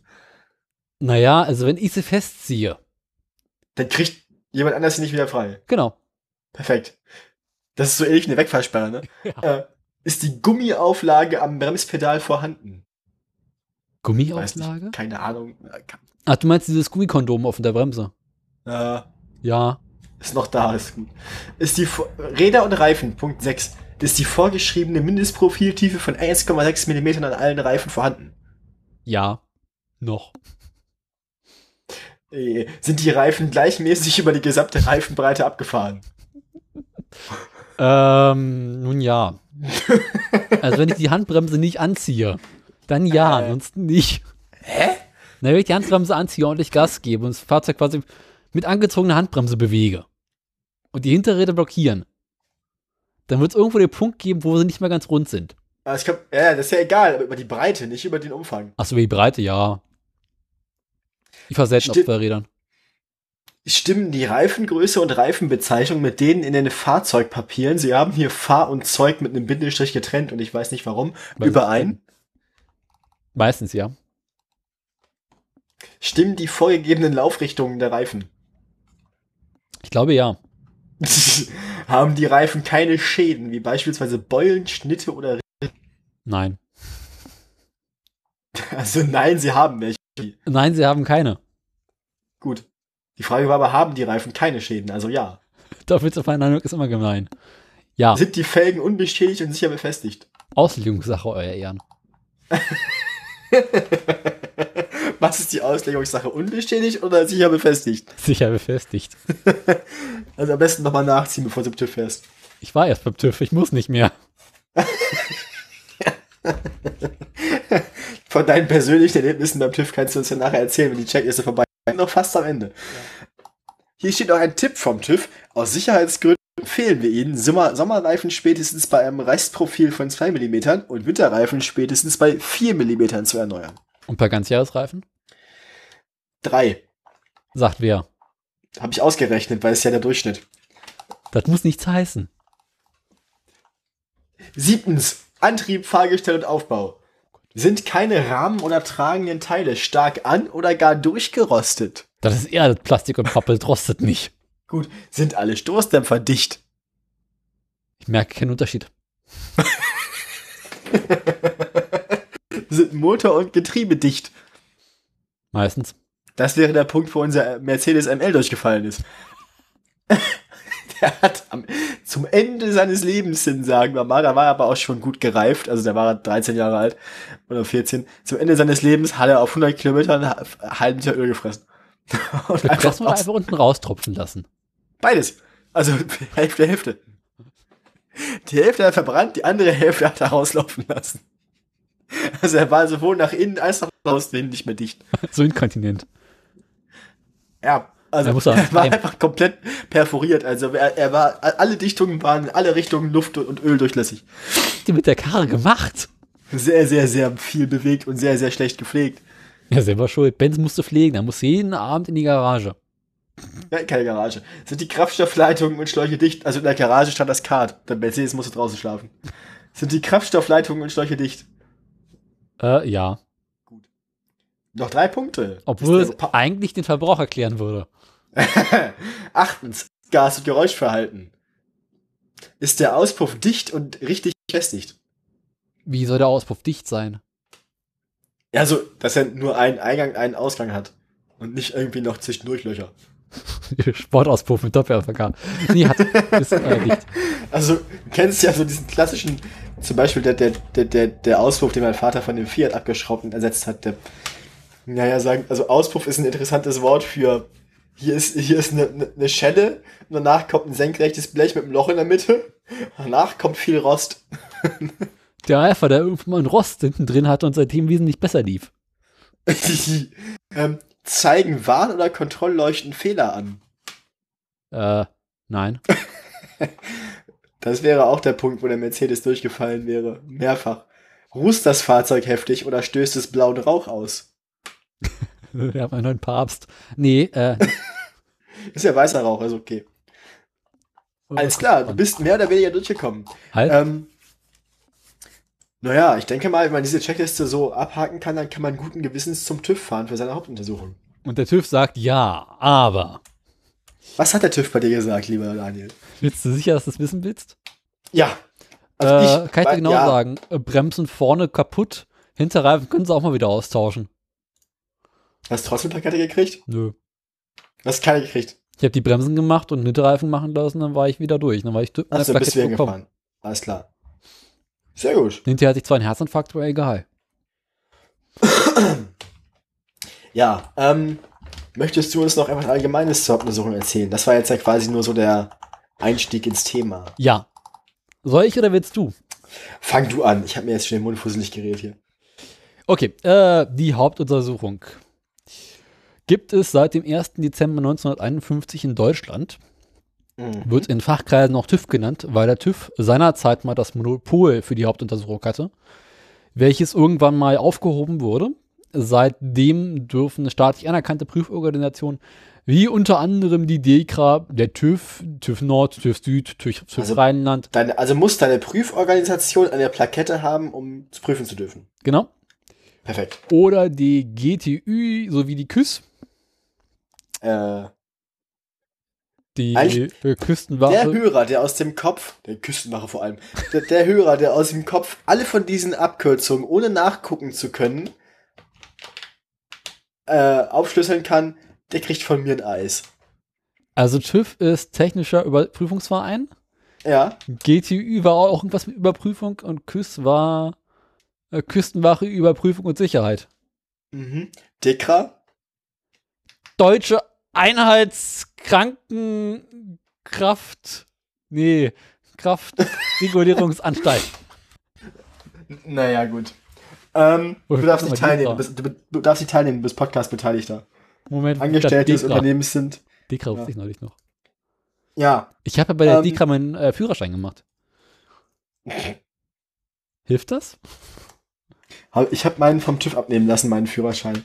Mein Fahrlehrer eigentlich- meinte seinerzeit. sind das eigentlich die gleichen Vereine? Sind das eigentlich die gleichen Vereine, die, die auch den Führerschein, die Führerscheinprüfung machen dürfen? Ja, ist der gleiche Laden. Also, Also ich meine, ist das die gleiche Zulassung? Also diese, diese Nee. Überprüfungsorganisationen, also dürfen die dann auch Fahrer überprüfen und nur Fahrzeuge? Das sind das unterschiedliche Zulassungen. ich würde sagen, ist der gleiche Laden, aber unterschiedliche Zulassung. Ich finde ja auch sehr geil, dass, dass das Foto, das sie im, im Artikel zur Hauptuntersuchung bei Wikipedia haben, Ja. da gibt es ein Foto von einem Verkehrsschild, ist auch völlig random, einfach kontextlos eingebaut, weil braucht man ja eigentlich nicht. Ein Foto von einem Verkehrsschild zum TÜV und zur DEKRA Technische Prüfstelle und ich bin mir sehr sicher, dass derjenige, der dieses Foto da reingepackt hat, das nur da reingepackt hat, des blöden Wortwitzes, weil darunter ist, ein- genau, darunter ist nämlich noch ein Straßenschild und das heißt Bremsweg. Und ich glaube, irgendwer wollte einfach nur diesen Witz in die Wikipedia-Seite einbauen. Und ich finde das sehr gut. Ich mag jetzt. ah. Du wolltest noch weiter erzählen. Im Bremsweg äh, wird ja auch der Bremsweg ermittelt. Und quasi bis zu der Hausnummer, zu der du kommst, musst quasi stehen geblieben sein. Würde ich jetzt mal sagen. Also so Ja, wahrscheinlich, das. wahrscheinlich, wahrscheinlich muss man, ist jetzt so die Frage, je länger der, also, wenn dein Bremsweg kurz genug ist, dann, dann lohnt es sich zum TÜV zu gehen, mit dem Untersuchung zu machen. Wenn es zum vom TÜV anhalten nicht mehr reicht, solltest du vielleicht besser zur DEKRA, die sind ein bisschen netter. Nee, die ähm, machen quasi so, wenn du es bis zur Hausnummer 10 geschafft hast, kriegst du TÜV. Bei 10b kriegst du keinen TÜV mehr. Ja, also ich hätte jetzt eher gedacht, dass der Bremsweg ab, ab Straßeneingang so dann, dann, dann dir eine Empfehlung ist, zu welcher von den Organisationen du besser gehen solltest. ähm, Also, ich habe übrigens herausgefunden, wofür die Abkürzung DEKRA steht. ja. Ist keine Abkürzung. Moment. Stimmt. Die, Ne- die Neutralität dieses Artikels im Abschnitt ist umstritten. Vor allem Dekra, den Artikel schreiben sie also schreiben sie es nur mit großem D und alles andere klein, aber im Fließtext in dem anderen Wikipedia-Artikel schreiben sie alles groß. Das hängt davon ab. Aber hier steht nicht drin, wofür die Abkürzung DEKRA steht. ist richtig. Deswegen vermute ich mal, dass DEKRA ein Eigenname ist. www.dekra.de .com. Nee, .de? .com? .de, Tatsache. Über Dekra. Oh Gott, ist das eine hässliche Webseite. Äh. Historie. Die schreiben sich selbst halt teilweise auch groß und teilweise klein. Das hängt immer davon ab, wer gerade da war. Hier. Nee, das kann nicht sein. Dekra-Historie. 404 Fehler. Seite konnte nicht gefunden werden. Leider gibt es die gesuchte Seite nicht mehr bei uns. Alles kaputt. Das hatte ich bei AMD neulich auch. Doch, Deutscher, Kraftfahrzeug. Fahrzeugüberwachungsverein. Hm? Ja, steht auf dem Auto drauf. Ja, aber es hat nichts zu heißen. Weil da kommt ja gar kein Ü in der Abkürzung drin vor. Ja, wahrscheinlich hieß es dann erstmal Dekra Übfer und haben sie halt die zweite Hälfte weggelassen. Also deutscher Kraftfahrzeug. Dingsbums. Dekra-Lichttest. Oh Gott. Ja. Zurück zum Thema. Das, das, das, kann, das kann das Autoradio nicht leisten. Ähm, Weißt du denn, wofür GTÜ steht? Gesellschaft für technische Überprüfung oder so ein Scheiß. Überwachung. Überwachung. Und Küss? War es nicht so eine Band? Kraftfahrzeugsüberwachungsorganisation freiberuflicher Kfz-Sachverständiger e.V. Hashtag Deutschland. Hm. Ja. Mit Sitz in Losheim am See, Saarland. Ja gut, da kann man nicht so viel erwarten. ähm, Landkreis Ja. Merzig-Wadern. Oh Gott, oh Gott, oh Gott. also, Ja, wie ist denn das so mit, mit dem Auto? Was muss man denn, wie oft muss man da so hin und was äh, wollen die von einem und was kostet das überhaupt? Und braucht man noch was anderes aus der Hauptuntersuchung? Und wozu ist die eigentlich gut? also pass Dann. auf, wir sind an sich ganz einfach. Ah ja. In Deutschland müssen wir uns erstmal die Frage stellen, was für ein Fahrzeug haben wir überhaupt? Haben wir ein Pkw, hm, ein Taxi oder ein Mietfahrzeug, ein Motorrad oder ein Anhänger oder sind wir doch ein LKW oder ein Omnibus? Wie ist denn das bei Motorrädern, die man vermietet? Äh, kann ich dir genau sagen? Wahrscheinlich geht der Mietfahrzeug vor, ne? Ja. Weil bei Pkw als Mietfahrzeug hast du ja auch andere Bestimmungen. Ja. Macht Sinn. Dann Also- gibt's ja auch noch Anhänger und schwere Anhänger, Ja, auch das. Busse. Aber gehen wir erstmal die einfachen Fälle durch. Wir sind ja ein Autoradio. Wenn wir einen Pkw haben und es handelt sich um eine, Neufo eine Neuzulassung, also ein Neufahrzeug, dann haben wir unsere erste. Ach, das wäre schön. Hm? Das wäre schön. Ja. Wenn man das Geld hätte für eine Neuzulassung. Musst du den Dacia kaufen. Aber nein. Doch, Nein. doch. Nein. Ah. ähm, ja, wenn wir eine Neuzulassung haben, Daniel, was ist dann? Dann haben wir unseren ersten Untersuchungsna Untersuchungsintervall nach 36 Monaten, also nach drei Jahren. Und ab dann alle 24 Monate, also alle zwei Jahre. Gut, also hat man erstmal drei Jahre lang Ruhe, wenn man ein neues Auto kauft und dann muss man alle zwei Jahre hin. Also erholt sich erstmal drei La Jahre lang von dem Schock, ein neues Auto gekauft zu haben. Und durch kriegst du nach drei Jahren den nächsten Schock von der Dekra oder dem TÜV, weil die Karre im Arsch ist.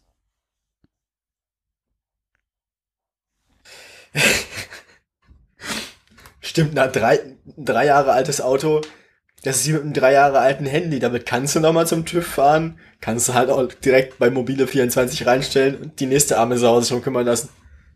Nach drei Jahren Fiat kann man zufrieden sein, dass der Fiat es überhaupt noch bis zum TÜV schafft. Du kannst halt auf dem an. Es, es erinnert mich so ein bisschen wie an die Fotos von dem Lancia, die wir letzte Woche hatten. Ja. Den sie direkt, direkt bei der Hochzeit noch auf, auf dem Anhänger fotografiert haben, dass man ihn sich abholen kann. Oh, die Bilder waren böse. Stellen wir uns jetzt vor, wir seien ein Taxi oder ein Mietfahrzeug. Das wäre Ja. ein sehr schlechter Job. Dann müssten wir alle zwölf Monate zur Untersuchung und äh, egal, ob unser Wagen neu oder nicht neu ist. Also, wenn dein Taxi 50 Jahre alt ist, dann kannst du auch noch alle zwölf Monate zum TÜV. Und wenn dein Wagen neu ist, dann musst du auch alle zwölf Monate zum TÜV. Bei Motorrädern und Leichtkraftfahrzeugen muss man alle 24 Monate, also alle zwei Jahre zum TÜV, egal ob neu oder alt. Bei Anhängern bei der Erstzulassung 36 Monate, danach alle 24 Monate, also zwar mit dem Auto. Das heißt also quasi, wenn du ein Auto mit Anhänger kaufst, bald gleichzeitig Mal gleichzeitig hin. Musst du sie nie wieder abkoppeln, auch nicht für den TÜV. genau, Alles klar. Ähm, außer du hast einen Anhänger über dreieinhalb Tonnen zusätzlicher Gesamtmasse. Der Dann muss nämlich schon nach zwei Jahren zum ersten Mal hin. und zwar jedes Mal nach zwei Jahren. Ja. Na, der ist dann immer um ein Jahr versetzt letzten Endes zu deinem Zugfahrzeug. Außer es ist ein Motorrad. Aber wer zieht mit einem Motorrad einen Anhänger über 6,5? Äh, bekloppte Menschen gibt's garantiert. Mhm. Es gibt doch auch so Leute, die ziehen. Es gibt doch auch so Leute, die ziehen Anhänger über dreieinhalb Tonnen einfach so ohne Auto. Auf, auf, auf Eurosport und so. Oh Gott. Ähm, du kannst das natürlich auch das Ganze machen. Wenn du jetzt aber ein Fahrzeug willst, das genauso. Wir haben uns, wir haben gerade überlegt, Anhänger bis dreieinhalb Tonnen zusätzliche Masse müssen übrigens alle 24 Monate hin. Anhänger über dreieinhalb Tonnen zusätzliche Gewicht haben wir das gleiche Intervall wie ein Taxi oder Mietfahrzeug, nämlich jedes Jahr. Genau. Wenn man aber ein Fahrzeug möchte, das von Intervallen her zu deinem Anhänger zwischen 750 und 3500 Kilo passt, dann nimmst du am besten einen LKW bis dreieinhalb Tonnen zusätzliche Gesamtmasse. Oder ein Motorrad. Der muss nämlich auch alle 24 Monate hin oder ein Motorrad. Und dann ziehst du mit deiner Harley Davidson oder deiner äh, Kawasaki, Nein, nein, nein. hast Du, nein, nein. gesehen? du hast einen Anhänger bis dreieinhalb Tonnen zulässige Gesamtmasse. Ja. Auf dem steht deine Harley und den ziehst du mit deinem LKW. Warum soll ich das tun? So wird raus. Nee, ich ziehe so eine Güllepumpe oder so ein, so ein Was für eine Güllepumpe nochmal, eine Yamaha oder? eine Honda, eine Honda Wasserkühlung. Honda, okay. Oder? Yamaha? Was, eine Honda? Ich weiß es nicht. Versuch mal Ich muss mal kurz ausprobieren, aber wenn man bei Wikipedia Güllepumpe eingibt, das Funktioniert. funktioniert. Muss ein bisschen scrollen, funktioniert aber. Ja. ähm, Güllepumpe. Nee, Güllepumpe kannst du eingeben, kommst du direkt zur Begriffsklärungsseite. Güllepumpe ist erstens eine Pumpe für Gülle. Und das ist ja auch so. Nein! Doch. Doch! Oh. Ah. Zweitens, die scherzhafte Bezeichnung für das Motorrad CX500 von Honda. sag ich doch Honda. Ja, richtig. Und weißt du auch, warum das Ding Güllepumpe heißt? Ne, wegen der Wasserkühlung. Genau. Und weil, sie halt auch nicht besonders schick aussieht. Also, Auslegungssache. Ja, wie die, weiß, sag ich nochmal aus. naja. Naja. Also, geht, gibt aber auch deutlich schönere Motorräder. Gibt auch deutlich hässlichere. Gut. hässlich, hässlich geht immer. Ähm, Ja, das ist jetzt halt so ein typischer aber 80er Motorräder Jahre, haben ne? einen Radius, also haben sie in der Sendung nichts verloren. Ist halt so ein typischer 80er Jahre Verschnitt. Ist halt. Ja, BMW hat auch mal sowas ähnliches gebaut. ja gut. BMW hat alles schon mal gebaut. Bloß halt mit Boxermotor, nicht V-Motor BMW, äh, ja.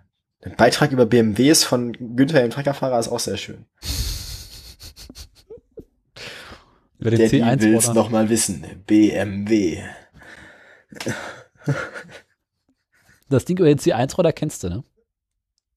Äh, nee, ich glaube nicht. Das ist relativ neu. Ich, ich kenne, ich kenne den, was das angeht, kenne ich nur diese platte, verchromte Eier. Die ist sehr schön. Such mal auf YouTube nach äh, Dietmar Wischmeier und äh, C1. Wirst du schon reichen. Machen wir nachher, machen wir später. Ähm, wie gesagt, LKW bis dreieinhalb Tonnen, Anhänger zwischen 750 und dreieinhalb Tonnen und Motorräder und Leichtkrafträder haben das gleiche Intervall, nämlich alle zwei Jahre. Ähm, Aber wir sind doch ein Autoradio kein LKW-Radio. wenn man einen Anhänger über dreieinhalb Tonnen Gewicht hat, dann braucht man dazu, damit das wieder passt, entweder ein Taxi mhm, oder einen LKW über dreieinhalb Tonnen Gesamtgewicht. Das heißt, man kann quasi einen LKW über dreieinhalb Tonnen haben mit einem Anhänger über dreieinhalb Tonnen, auf dem ein Taxi steht und kann das Ganze so zum TÜV fahren und das jedes Jahr. Wenn man Lust hat, kann man auch einen Bus mitnehmen. Aber ich, Der muss auch jedes Jahr hin. mein Gefühl sagt mir, dass für äh, den LKW und solche großen Sachen der TÜV nicht zuständig ist. Ich glaube, die haben nochmal ihre eigenen Akt ähm, Leute dafür. Meinst du? Also, äh, du glaub, du musst zu einer anderen Stelle gehen, wenn du eine LKW hast? Oder? Ja, das, liegt, das erkennt man schon daran, dass der durchschnittliche TÜV-Parkplatz für sowas nicht ausreicht. ja, ist einfach zu klein. Das ist auch Und vor allem dir mal so eine Hebebühne vor, wo normalerweise Smart drauf gepackt wird. Mit so einem schönen 7,5 Tonner. Ja, ich nehme aber trotzdem an, dass das die gleichen Vereine sind, nur an anderen Orten. Ich glaube auch, das sind die gleichen Leute. Das ist alles eine große Verschwörung. Ja, kommst mal zur Bühne 3 für LKW. Hm.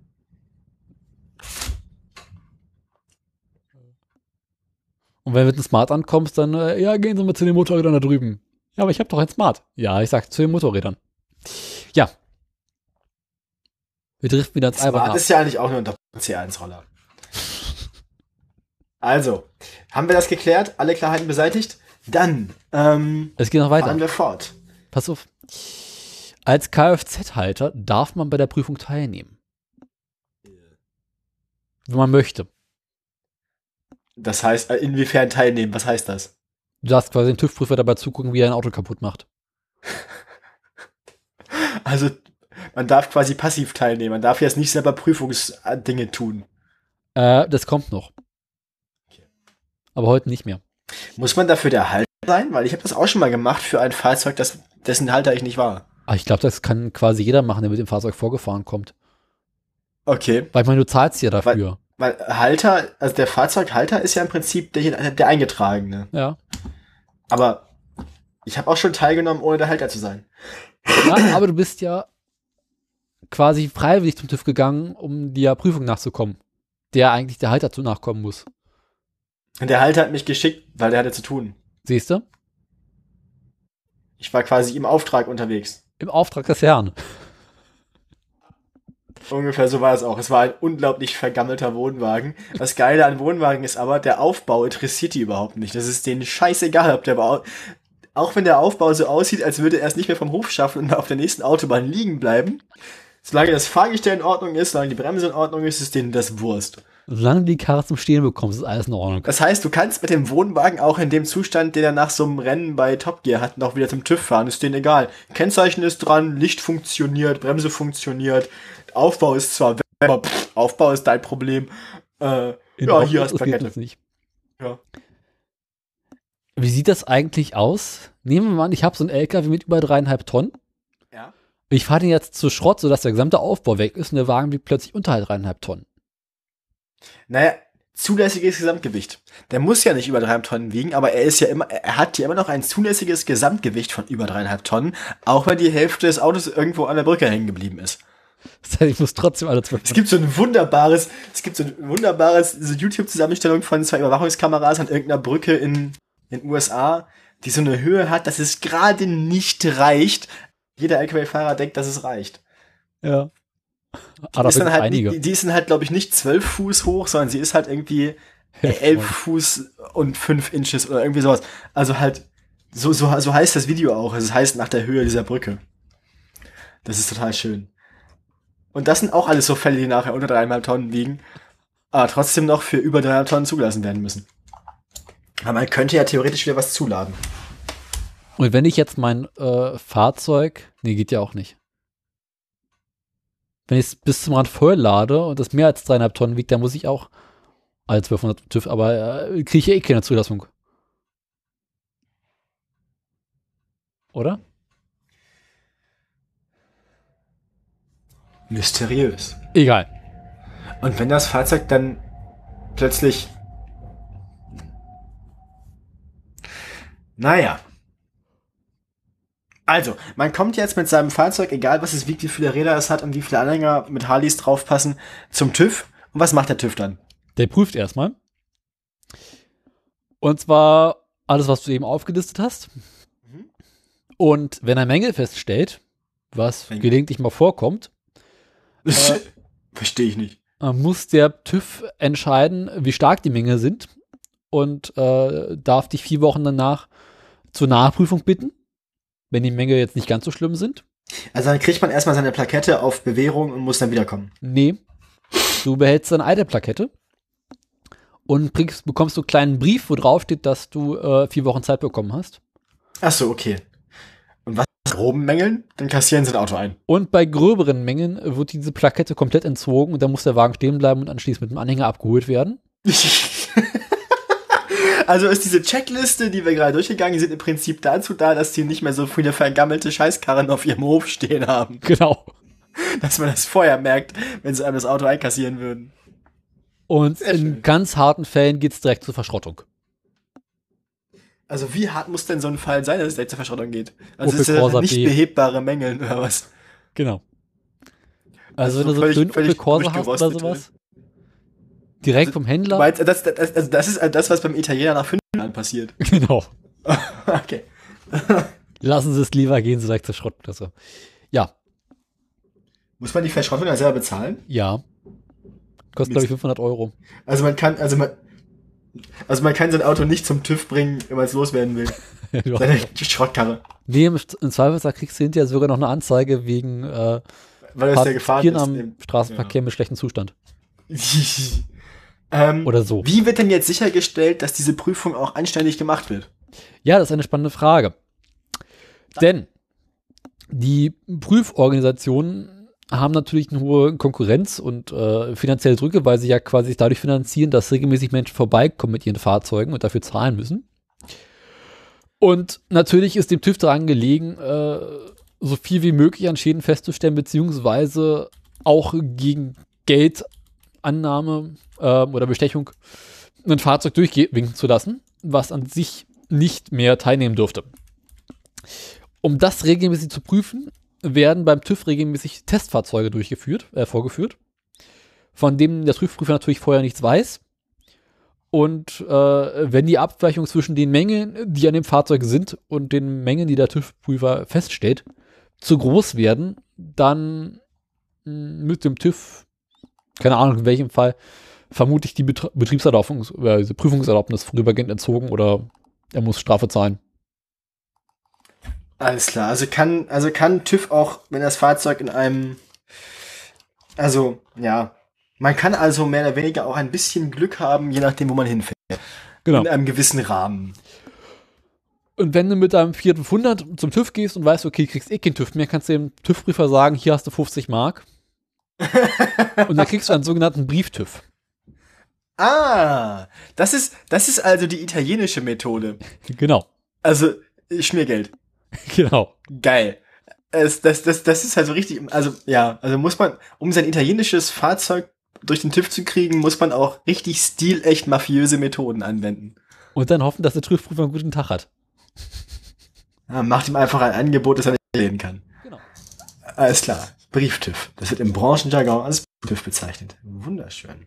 Dem TÜV-Prüfer wird bei Nicht-Aushändigen der neuen Plakette ein Pferdekopf in den Kofferraum gelegt. Ich dachte ins Bett. Ich dachte, der Feierkopf gehört ins Bett. Aber das, der, der Wagen des TÜV-Prüfers liegt im Allgemeinen etwas näher. Hier steht jetzt im Wikipedia-Artikel, das Schweizer System wäre gegen Korruption gefeit. Und wie? Wie kann das sein? Äh, das ist die Schweiz, sind eher ein ganz Dorf Toblerone. Da gibt es keine Schwe- also, vor allem, dass gerade das Schweizer System gegen Korruption gefeit sein soll, ist jetzt auch irgendwie ein bisschen interessant. Aber weil die Schweiz hat jetzt ja eigentlich nicht so den Ruf, dass, also, naja. Wobei, ist die Schweiz selbst korrupt oder ist es einfach nur das Land, wo die ganzen Leute ihre Schmiergelder ablagern? Äh, eine Mischung aus beidem. Ah ja. Ist beides okay. Ist man nicht korrupt, wenn man quasi der Korruption eine offene Tür bietet? Egal. Und dann gibt es Ah, da läuft es tatsächlich durch das Straßenverkehrsamt des jeweiligen Kantons. Also nicht durch irgendeinen Verein, sondern das Amt selber, also quasi die Zulassungsstelle, Ja. das, was hier die Zulassungsstelle macht das. Aber da wissen wir auch selber, dass die Zulassungsstelle im Allgemeinen auch nicht besonders gut drauf ist. Und wenn, wenn, wenn die, ja, aber ich kann mir schon vorstellen, wenn die, das Schweizer Straßenverkehrsamt ungefähr so drauf ist wie das Schweizer Zollamt, dann sind die Fahrzeuge in der Schweiz höchstwahrscheinlich alle in einem relativ guten Zustand. Weil die sind dann wahrscheinlich auch sehr gründlich. Also wenn du in Berlin zur Zulassungsstelle gehen müsstest, um TÜV zu machen, dann kannst du quasi Dann zehn kannst du das Jahre, an einem Dienstag zwischen 12 Uhr und 12.30 Uhr machen, wenn du ein Kennzeichen mit ungerader Zahl hast. nee, dann kannst du quasi zehn Jahre, bevor du überhaupt erwägst, ein Auto zu kaufen, bereits zur äh, Zulassungsstelle gehen und einen Termin dafür machen. Dass du in 13 Jahren TÜV haben möchtest. Für ein Fahrzeug, dessen genaue Umst also dessen genauen Typ du noch nicht kennst, weil es erst in zwölf Jahren angekündigt werden wird, dass es das gibt. Genau. Alles klar. Nee, in zehn Jahren. Stimmt, sonst wäre es ja ein Neufahrzeug. Ja. Dann hast du immer drei Jahre Zeit. Mhm. Klar. Ähm, Aber dafür gibt es natürlich die HU-Rückdatierung. Also der Klassiker, du hast okay. Jetzt seinerzeit wird's kompliziert. äh, verpeilt, dass TÜV ist. Mhm. Kennt man ja, weil alle zwei Jahre kann man sich so schlecht merken. Und gehst dann halt etwas später zum TÜV. Also gehst du quasi mit abgelaufenem TÜV zum TÜV. Genau. Oder zur Dekra oder zum KÜS. Bloß, dass äh, der TÜV bereits über einen längeren Zeitraum abgelaufen ist. Früher war es so, plus minus ein Monat interessiert kein Schwein. Heute ist es so, dass wenn du rechtzeitig bei deiner, beim TÜV oder bei deiner Werkstatt, wo der TÜV-Prüfer kommt, einen Termin gemacht hast, aber keinen Termin innerhalb der Frist bekommst, dann wird der TÜV quasi bis zum Termin verlängert. Und ansonsten, wenn du es einfach verpeilt hast und du um mehr als zwei Monate zu spät zur Prüfung kommst, wird der Wagen einer intensiven Prüfung durchgeführt, wo 20% Preisaufschlag zur normalen Gebühr gelten. Das heißt, du kriegst quasi 20% mehr Prüfung, musst dafür aber auch 20% mehr zahlen. Wir haben doch Folge 15. Du hast mich angelogen. Nein. Was habe ich denn gesagt? 14. Aber 14 ist gewesen. Ich gucke gerade auf unserer eigenen Webseite. Die, du. Die, ja. Ist eine schöne Webseite, ne? Ja, die ist. Äh, zumindest ist alles durchnummeriert. Und mir gefällt's. Da kann ich ja, Ordnung halten. Andererseits ist die. Ich mag unsere Durchnummerierung allein schon man muss jetzt überlegen. Im Prinzip ist es sogar schon die 16. Folge, weil es gibt ja zweimal die Folge 1 auf dieser Webseite. Ja. Warum die eine Folge ist doch die Folge 0. Nee, die ist, du hast, wir haben 001 Reifen und Räder und 001b Motor. Laut unserer Webseite. Ja, aber 001 ist doch eine Folge 0. Ja.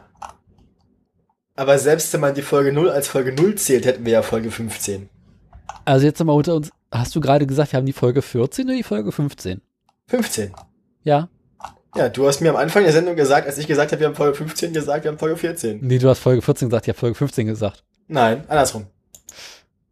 Egal. Liebe, liebe Hörer, wir haben das jetzt beide vergessen und keiner von uns wird sich die Sendung nochmal freiwillig anhören. Ihr müsst uns jetzt sagen, wer am Anfang der Sendung was gesagt hat und wer jetzt Unrecht hatte. Ob ich zweimal Unrecht hatte oder ob wir beide einmal Unrecht hatten. Oder ob wir beide einmal, äh, beide einmal Recht gehabt haben, können wir nicht. Niemand hat recht. Also, werte Hörerschaft, ihr könnt jetzt mal ungefähr anderthalb Stunden zurückspulen. Und uns dann auf Twitter am besten Bescheid sagen, wer schuld ist. Wer hatte recht? Wer hatte recht? Hm. Ja. Ja. Zurück zum Thema. Ähm, Hauptuntersuchung. Rückdatierung genau. der Was? Hauptuntersuchung. Man ist zu spät und man kriegt Ärger. Wie genau. sieht das aus? Nein, du kriegst halt Ärger.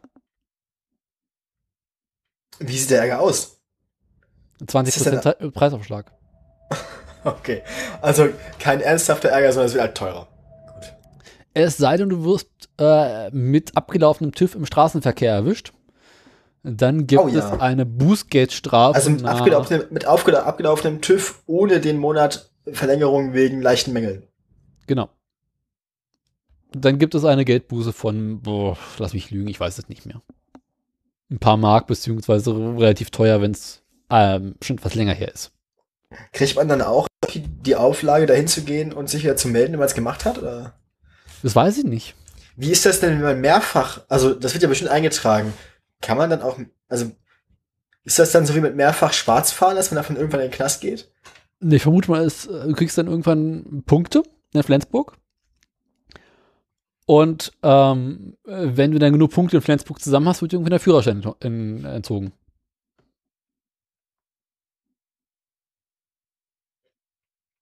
Hm. Also kann einem Fahren ohne TÜV der Führerschein entzogen werden? Äh, wenn du lange noch mit dem Führerschein oder mit Fahrzeug ohne TÜV unterwegs bist, ja.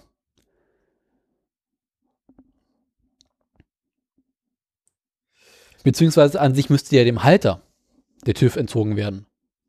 Dem Halter muss der TÜV entzogen der, werden? Der Führerschein entzogen werden.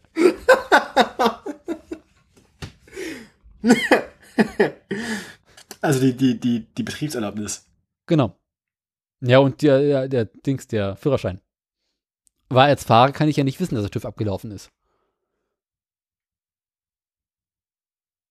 Ist das die Frage? Ist, ist, ist das nicht auch in der Sorgfaltspflicht des Fahrers, auch wenn er nicht der Halter ist, zu prüfen, ob das Fahrzeug, das er im Begriff ist zu betreiben, noch eine Betriebserlaubnis hat? Keine Ahnung. Die Frage ist, würdest du, wenn du in ein Fahrzeug einsteigst, vorne rausschauen, ob es noch TÜV hat? Es kommt darauf an, welchen optischen Eindruck es auf mich macht. Also, und, und wie sehr ich dem Halter vertraue. Gut, da geht natürlich immer noch der gesunde Menschenverstand Weil wenn du in ein Fahrzeug einsteigst, äh, dessen Zustand du dir nicht sicher bist, dann äh, solltest du es nicht besser nicht fahren.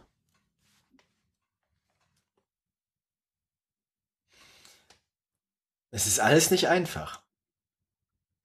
Aber irgendwie auch doch.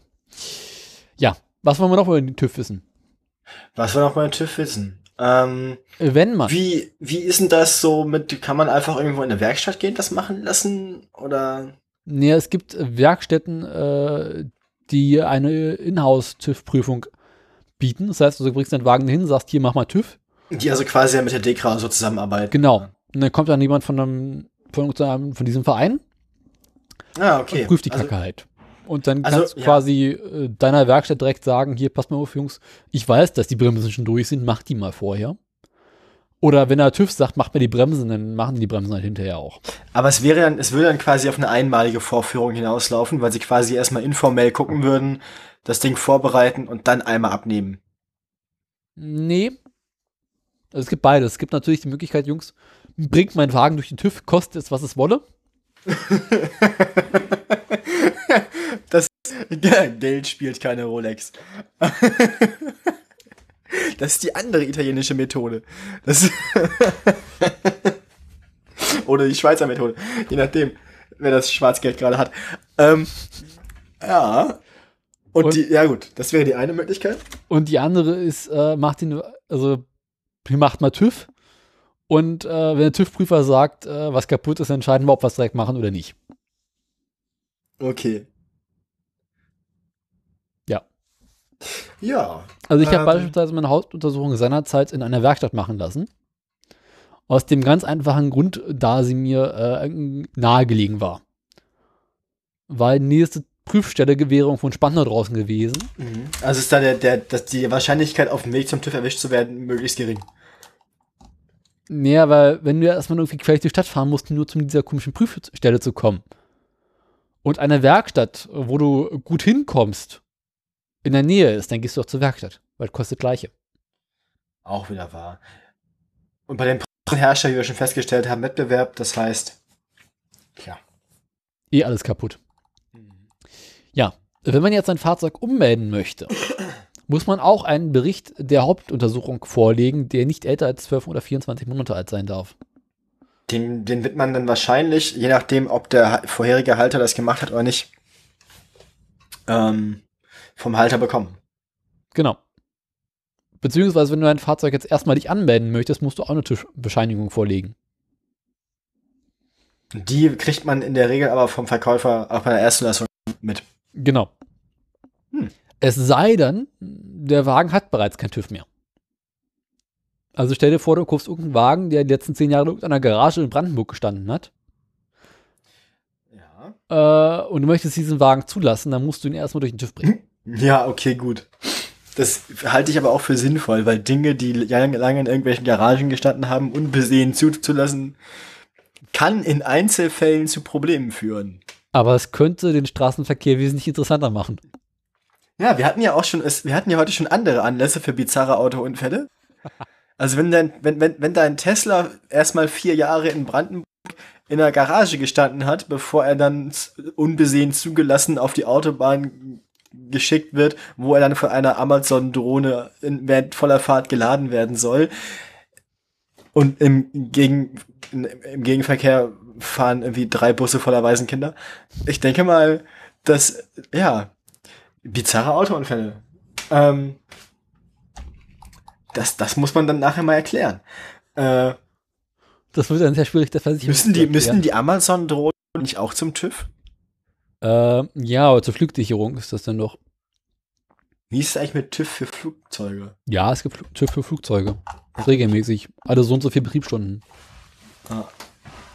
Wobei, das macht dann, glaube ich, nicht mehr der TÜV. Hm, Sondern die deutsche Luftsicherung. Nee, Ja. Keine Ahnung. wer, das würde mich mal interessieren, wer da berechtigt ist, die, die, die Fahrzeuge abzunehmen, die Luftfahrzeuge. Der Techniker.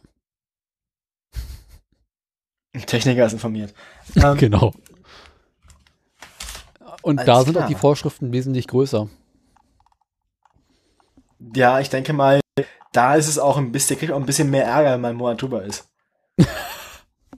Ja, schön, wir hatten gerade so ein paar Langstreckenflüge, haben wir es nicht. Oder wenn man, wenn man, ohne, wenn man ohne Zulassung erwischt wird, ist wahrscheinlich auch ein bisschen Ärger.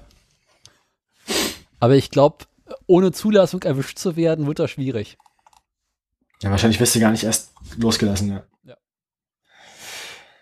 Alles klar. Der musste Ähm, wahrscheinlich für so komische Flughäfen wie Schönefeld fliegen, da geht das wahrscheinlich noch. Oder Flughäfen, die nicht in Betrieb sind, wie BR. Aber die Staatenlandebahn des BR ist da seit, bereits seit längerem in Betrieb.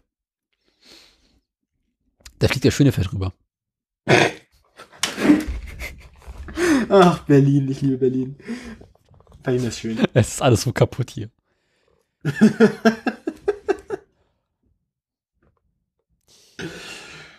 Aha. Seit 2010 gehört die Abgasuntersuchung ebenfalls zur Hauptuntersuchung.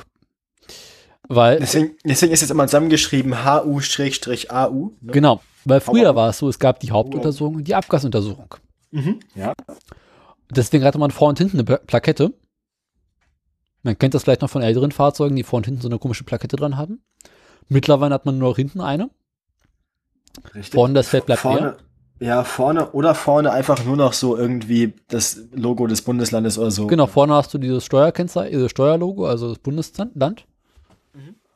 Vorne und hinten und hinten hast du jetzt dazu noch die ähm, ab, diese Hauptuntersuchungsplakette, Jo. was eigentlich total bekloppt ist. Warum? Eigentlich müsste doch die Hauptuntersuchungsplakette vorne hin und die Abgasplakette hinten hin. Aber das ist ja eine. Und dass die eine dann hinten ist, macht wieder Sinn. Wieso das denn? Ja, weil das Abgas ja auch hinten ist. Und das Abgas ist jetzt ja auch Teil der Hauptuntersuchung. Also gehört auch die Ab Hauptuntersuchung nach hinten. Ah, schwierig. Jedenfalls, wir erinnern uns irgendwann, dann gab es diese komischen Plaketten, rot, gelb, grün. Und die haben quasi die Abgasuntersuchung als eigenes System abgesetzt. Und ähm, so gehört quasi diese Restuntersuchung dem äh, der Hauptuntersuchung an.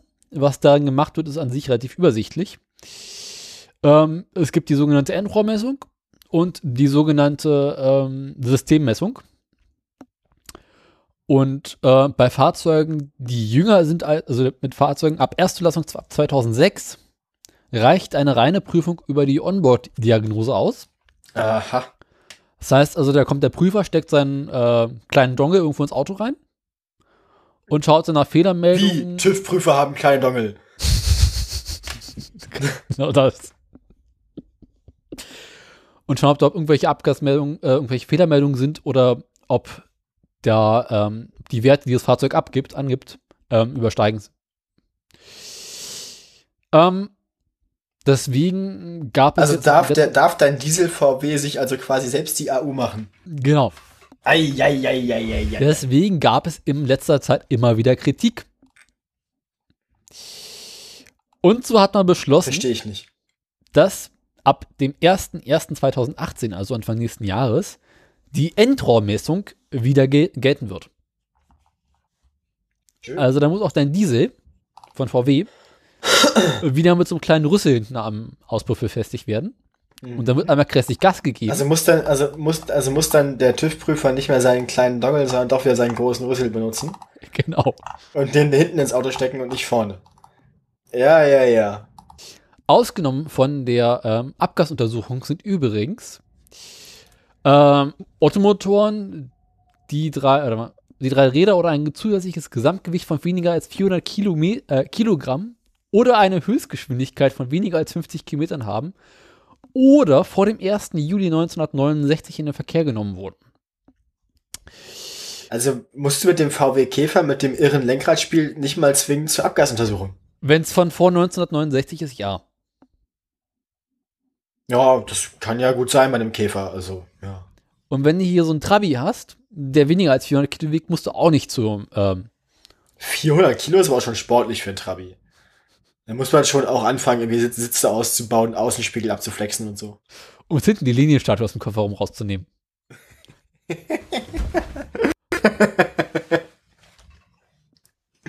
Ja, das ist zählt. Ich, ich frage mich auch immer, ob die, ob die Waschbetonplatte, die man hinten in seinen Fiat Spider legt, eigentlich zu, zur Gesamtmasse, also ob die, ob zum, ob die zum Leergewicht zählt oder nicht, weil eigentlich wird sie ja nie rausgenommen.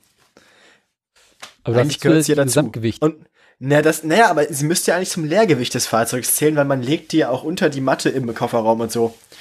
Ähm, und eigentlich gehört sie ja zur festen, zur Einrichtung. Oder anders äh, ist Leergewicht ein, das Gewicht ohne Sitze. Aha. Aber mit Waschbetonplatte. Wurde die Waschbetonplatte beim Kauf des Autos zugeliefert? Das würde mich nicht wundern. Dann zählt es zum Leergewicht. Oder muss man das dann formstößig machen? Muss man das dann so machen wie Betonschuhe? Also quasi hinten einfach Beton in den Kofferraum kippen vom Fiat. Genau. Und den aushärten lassen. Dann sieht's, dann, dann ist es wirklich, dann ist es halt Teil des Fahrzeugs. Aber das kann man sich nicht mehr zu Weihnachten schenken. Doch so als Bausatz. Hier, 25 Kilogramm Einmal, Beton. Z- einmal, einmal und einen Sack Zement. Hab Spaß. Was für die ganze Familie. Hier, also kleine Eimer, große Eimer, kann alle im See versenken. und den Fiat gleich mit. Bei Dieselfahrzeugen, also Dieselmotoren, äh, die weniger als vier Räder haben oder eine bauartbedingte Höchstgeschwindigkeit von weniger als 25 Kilometern oder vor dem 1. Januar 1977 in den Verkehr genommen wurden, gilt natürlich die Abgasuntersuchung ebenfalls nicht. Ey, aber wenn, wenn du heutzutage noch einen Diesel von vor 77 betreibst. Sports of Steel. Au. Ja, so ein Mercedes Taxi zum Beispiel. Dann darfst du in China wahrscheinlich deswegen nicht mehr betreiben, wegen der sichtbaren Abgasfahne. Ihr Fahrzeug hat eine Fahne. Ja und? Ist von vor 77. Ach so. Ach, na dann. Das ist so, das ist ähnlich wie mit, mit dem Opa. Ihr Opa hat eine Fahne, aber der ist älter als 77. Ach so. Ich dachte 88. Äh, ähm, zurück zum Thema. Äh, Händler Dauerkennzeichen oder Oldtimer Dauerkennzeichen sowie Kurzkennzeichen sind ebenfalls ausgeschlossen. Natürlich auch Versicherungskennzeichen, Land- und fortwirtschaftliche Zugmaschinen und natürlich selbstfahrende Arbeitsmaschinen, sofern sie nicht den Baumerkmalen eines LKWs oder Staplers entsprechen. Moment mal. Jetzt kommt Ich habe eine, ich, hab eine Frage. Wie, Ja. wie ist das eigentlich mit, ähm, mit so Leichtkrafträdern, die ein Versicherungskennzeichen haben? Also mit so Mofas. 50er Roller. Ja. Müssen die jetzt überhaupt, also brauchen die eine HU? Also, dass die keine AU brauchen, haben wir ja schon festgestellt. Aber brauchen die eine HU? Ja, glaub schon. Also musst du quasi, also ist es nachher nicht nur so, dass zu starke E-Bikes Helmpflicht haben und ein Versicherungskennzeichen brauchen, sondern auch zum TÜV müssen? Eigentlich eine spannende Frage. Weil es gibt ja durchaus E-Bikes, die von der Watt also von der Leistung her schon so in diesen Bereich fallen, dass sie eigentlich eigentlich Le Leichtkrafträder sind. Also wenn es. Leichtkrafträder sind, müssen sie auf jeden Fall zur Zulassung, äh, zum TÜV. Und dann brauch, musst du auch einen Helm tragen, brauchst du ein Versicherungskennzeichen. Das wäre auch so eine lohnenswerte. Also wenn die Polizei es sehr genau nimmt, kannst du mit dem falschen E-Bike schnell mal deinen Führerschein dauerhaft verlieren, weil du hast ein nicht zugelassenes Fahrzeug und trägst keinen Helm. Na, bei diesen Selbstbau-E-Bikes, da liest du so, sowieso sofort den Führerschein. Ist, dann sind sie nicht zugelassen, du trägst keinen Helm und sie sind wahrscheinlich auch nicht verkehrssicher, weil sie kein Licht haben und so. Die Berliner Polizei sieht ja regelmäßig irgendwelche Opas, die sich an ihr Fahrrad hinten so einen äh, Kettensägenmotor angebaut haben aus dem Verkehr. Ja gut, das sind auch die, die nichts mehr zu verlieren haben. ja, das irgendwie cool. Andererseits, wenn du so ein E-Bike fährst, das so viel Leistung hat, dann Da hast du eh andere ab einem, Probleme. ab einem bestimmten Punkt kann man die Pedale ja auch einfach weglassen und sich eingestehen, ich hätte eigentlich gerne ein Motorrad. Bloß ohne Lärm. Ja, es gibt ja auch elektrische Motorräder, die sehen auch cooler aus als diese verkackten E-Bikes. Und dann siehst du auch endlich nicht mehr so bescheuert aus, wenn du einen Helm dabei trägst. Wenn du auf dem E-Bike mit einem Versicherungskennzeichen und einem Motorradhelm rumfährst, dann machst du dich ja richtig zum Obst. Vor allem sind es immer so Damenräder, das sieht immer so albern aus. Ja, ich würde sagen, wir haben das, das Thema äh, gut erörtert. Gibt es doch sonst noch irgendwelche Ausnahmen? Oh ja. Ja, ich habe noch so ein paar ganzen, ganzen Satz Abgasvorrichtungs, Dingsbums, äh, Bestimmungen. Falls Erleuchte euch mich. Beispielsweise gelten natürlich unterschiedliche Vorrichtungen für Fahrzeuge. Äh, mit Cut, ohne Cut, geregelten Cut und äh, Diagnose hast du nicht gesehen. Gut, ich nehme auch einfach mal an, dass er mit seinem Elektroauto keine AU machen muss. Halte ich für unwahrscheinlich, wird vor allem schwierig. Dann musst du halt so ein bisschen rumstehen und das Fahrprofil abfahren, dann stellt er nachher fest, kommt nichts raus. Dann misst er nochmal. Dann kriegst du einen Stempel. Dann muss er nochmal messen bei Fehler. Weil dann müssen die Abgase rauskommen. Und dann wird so lange gemessen, bis dann ein Wert rauskommt. Und weil der Wert natürlich über Null ist, kriegst du keine Abgasplakette. Weil das Fahrzeug ja keine Emissionen haben darf. Aber im Prinzip könntest du es ja so machen, dass man einfach dann so das einzige Abgas, was es gibt, einfach so das, das Abgas von der Klimaanlage oder so, keine Ahnung, also Klimaanlagenausgang nimmst. Ja. Was? Spannend. Oder du misst halt, oder du misst halt einfach die komplette Raumluft und stellst halt fest, ja, ist halt Atemluft, ist normal. Und wenn dann der VW Diesel vor der Tür vorbeifährt? Dann winkst du, den, ziehst du den gleich aus dem Verkehr und in die Betriebserlaubnis und musst sofort verschrotten. Ja. Haben wir schon festgestellt. Kann man auch von der AU so weit abweichen, dass, dass, man, äh, dass, einem, dass man das Fahrzeug stehen lassen muss? Ja. Warum passiert das nicht bei den ganzen Dieseln, die so rumfahren? Weil sie auf dem Prüfstand. Ach so. Ah, hm, ah. Ah. Deswegen funktioniert die ganze Kacke ja. Aber wenn jetzt die, also könntest du mit der Polizei mit einem mobilen Prüfgerät quasi jemanden anhalten, seine Abgase messen und dann feststellen, dass das nicht Betrie keine Betrieb, also dass er keine Betriebserlaubnis hat? Er hat doch eine Betriebserlaubnis, hat doch eine Betriebserlaubnis vom TÜV bekommen. Ja, aber du könntest ja feststellen, dass, dass das, also dass das Fahrzeug nicht mehr sicher ist, also dass die Abgaswerte nicht mehr stimmen. Ja. Kannst du? Also könnte man im Prinzip mit einer anderen, mit einer, mit einer mobilen Kontrolle könnte man quasi diese Fahrzeuge alle stilllegen. Ich glaube aber, dass du da einen Rechtsstreit auslösen würdest, durch den du nicht durchkommen würdest, weil du ja quasi vorher von einer Prüforganisation die Bestätigung bekommen hast, dass der Wagen fährt.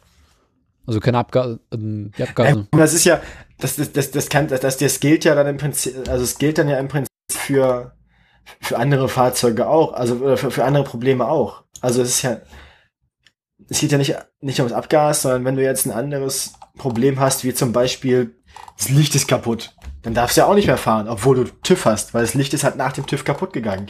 Genauso könnte es ja mit der Abgasuntersuchung sein, Du meinst quasi, wenn da eine große schwarze Rauchwolke aus deinem Auspuff hinten rauskommt. sozusagen. Ja. Aber ich glaube, die Polizei hat im Allgemeinen andere Probleme. Wie wäre, kann man, kann man Leute, bei denen man weiß, dass sie ein Fahrzeug fahren, dessen Abgaswerte im Normalbetrieb garantiert illegal wären, anzeigen? Du kannst natürlich eine verdachtsunabhängige Intensivkontrolle durchführen.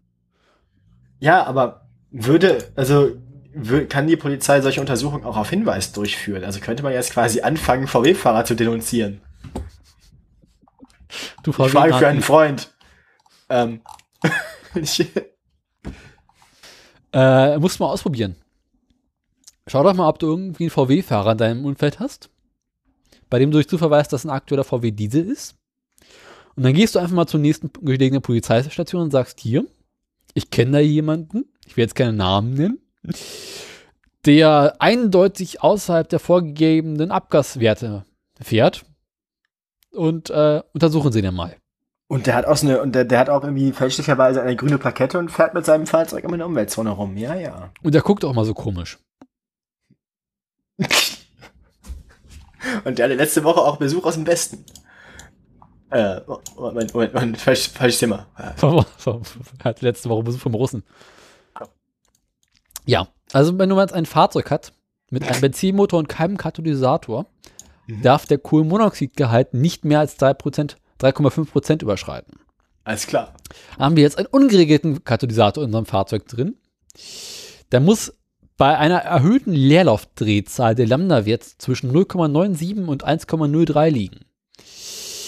Der Kohlenmonoxidgehalt darf den vom, Her vom Hersteller angegebenen Wert nicht überschreiten. Wie, wie darf der Wert sein, den der Hersteller angibt? Gibt es da irgendwelche? Gibt es irgendwelche Vorschriften dafür, wie dieser angegebene Wert sein muss? Weil kann der Hersteller einfach angeben, ja, meine Werte sind scheiße, aber das halten wir ein. Äh, ich glaube, das kann der Wert, äh, kann der Hersteller machen. Kann sagen, hier die Werte sind scheiße, aber da muss ja quasi der Kunde, wie wir neulich gelernt haben, äh, mehr dafür zahlen. Ah ja. Okay.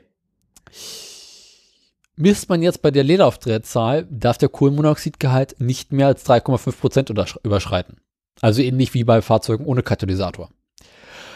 Haben wir jetzt einen geregelten Ta- Katalysator in unserer Karre drin, darf der Lambda-Wert bei erhöhter Leerlaufdrehzahl ebenfalls nicht außerhalb zwischen 0,97 und 1,03 liegen. Der Kohlenmonoxidgehalt darf bei nicht 0,0 0,3% überschreiten. Bei Fahrzeugen nach Euro 4 Norm hingegen darf es nur noch 0,2% sein. Äh, Das ist nicht weiter wichtig. Haben wir jetzt nun ein Fahrzeug mit sogenannter Onboard-Diagnose. Wird ebenfalls bei erhöhter Leerlaufdrehzahl gemessen und es dürfen die gleichen Werte bleiben. Nur sein. Ähm, b -b -b alles nicht weiter. Das gilt jetzt alles für Fahrzeuge mit mehr als Rädern, ne? Alles für Fahrzeuge mit vier Rädern und Benzinmotor, der richtig fährt. Alles klar. Ähm, andererseits gelten aber ja für Motorräder die gleichen Abgasnormen und die müssen ja heutzutage auch Katalysatoren haben, oder? Ja, Motorräder müssen auch geprüft werden. Äh, die haben, haben die andere Messwerte dann, oder? Vermutlich. Und zwar zwei geringere Messwerte. Äh, Weil einfach weniger Motor drin ist. Aber trotzdem ist der Verbrauch von dem Motorrad ja teilweise genauso hoch wie von dem Auto. Also ich weiß, bei meinem Motorrad seinerzeit äh, waren das, glaube ich, äh, bo- glaube 20 oder 25 Gramm pro, Ki- pro Kilometer an CO2. Also signifikant weniger als bei Autos. Und dann musste er ja auch signifikant weniger Sprit verbraucht haben auf 100 Kilometer. Zwei Liter. Ja, das kommt ja ungefähr hin. Zwei, zweieinhalb Liter ungefähr. Ja, Schick. Gut für die Umwelt. Ja, jetzt geht's weiter. Bei. Dieselfahrzeugen mit und ohne Onbo- Onboard-Diagnose Au, fuck. gilt einzig der Trübungswert, der sogenannte K-Wert. Jetzt, jetzt wird's schmerzhaft. Der, gesämtliche, der gesetzliche Grenzwert liegt bei ungefähr 2,5 Kubikmetern. Nee. Kubikmeter? Was? M hoch minus 1. Äh, Dingsbums. Ja, pro N, das ist durch N. Ist das dann 1 durch N? Also 1 durch N. 1 pro N. Also, Also pro N. 2,5 M, 1 pro M. N.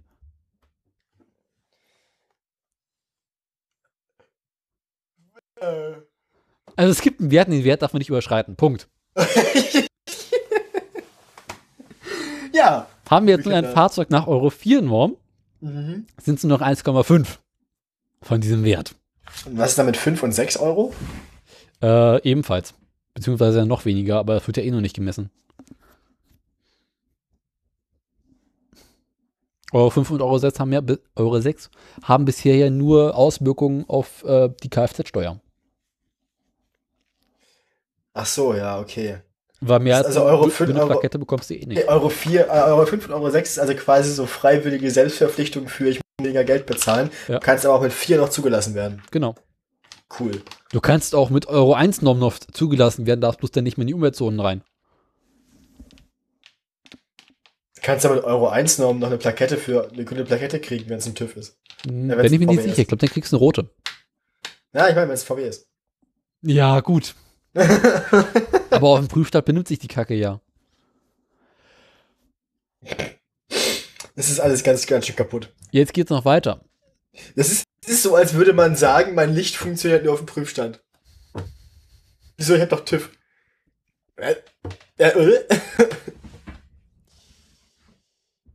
Ähm, unter anderem als Fahrzeugidentifikationsdaten, die beim, bei der Abgasuntersuchung angegeben werden müssen, gehören Kennzeichen, Emissionsschlüsselnummer, Schlüsselnummer vom Fahrzeug, Fahrgestellnummer, Kraftstoffart sowie der aktuelle Tachostand. Ähm, äh, Fahrzeugsolldaten, ist das irgendwie interessant? Brr, nee. Sichtprüfung. Bei einem AU-Typen erfolgt zunächst eine rein optische Sichtprüfung. Also eine optische Prüfung. Ähm, ob, ob er raucht oder was. Ob es vorhanden ist, Vollständigkeit, Hat ihr Dichtigkeit, Fahrzeug eine Fahne? Soweit ohne Demontage sichtbar. Zündsystem, Einspritzanlage, Kraftstoffsystem, Tankeinfüllstutzen, Entlüftung, Luftfilter, Abgasrückführsysteme, Sekundärluftsysteme, Katalysatoren, Sensoren, Stellgliederleitungen, Auspuffanlage, Undichtigkeit des Motors, Füllstände der Betriebsflüssigkeit. Also, kurz gesagt, darf nicht gammeln, darf nicht tropfen, darf nicht rauchen. Genau. Äh,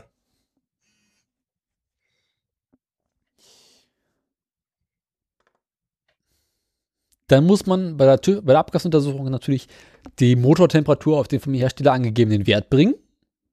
Also im Allgemeinen die Betriebstemperatur von irgendwas um die 90 Grad, beziehungsweise 83 Grad werden meistens genommen. Ähm, bei älteren Fahrzeugen, die noch keine Onboard-Diagnose haben, deswegen die, die Wassertemperatur nicht angeben können, wird oftmals eine Messsonde an der Stelle des Ölpeilstabs in die Ölwanne eingeführt, die die Motoröltemperatur misst. Okay. Da wird also quasi die Betriebstemperatur festgestellt, indem man Dinge in den Motor hängt. Genau, wird einfach quasi wie so ein ja, Thermometer reingehängt. So der Motto ist Teewasser schon warm. Ich weiß nicht, ob man jetzt seinen Earl Grey mit Dieselmotoröl aufgießen sollte, aber das ist eine andere Frage. Nein, in dem Fall ist es ja ihr Frittenfett. Ja, stimmt. Ist die Fritteuse schon Man an. könnte ja im Prinzip Kühlwasser dann nutzen, um sich Tee davon zu kochen. Ja, genau. Du musst Kühlwasser Aber für Frost- Tee und Tee will ich eigentlich auch nicht haben. Ah, das friert wenigstens im Winter nicht so schnell ein. Der Tee? Ja. Vor allem schmeckt er ein bisschen süßer, muss kein Zucker ranmachen.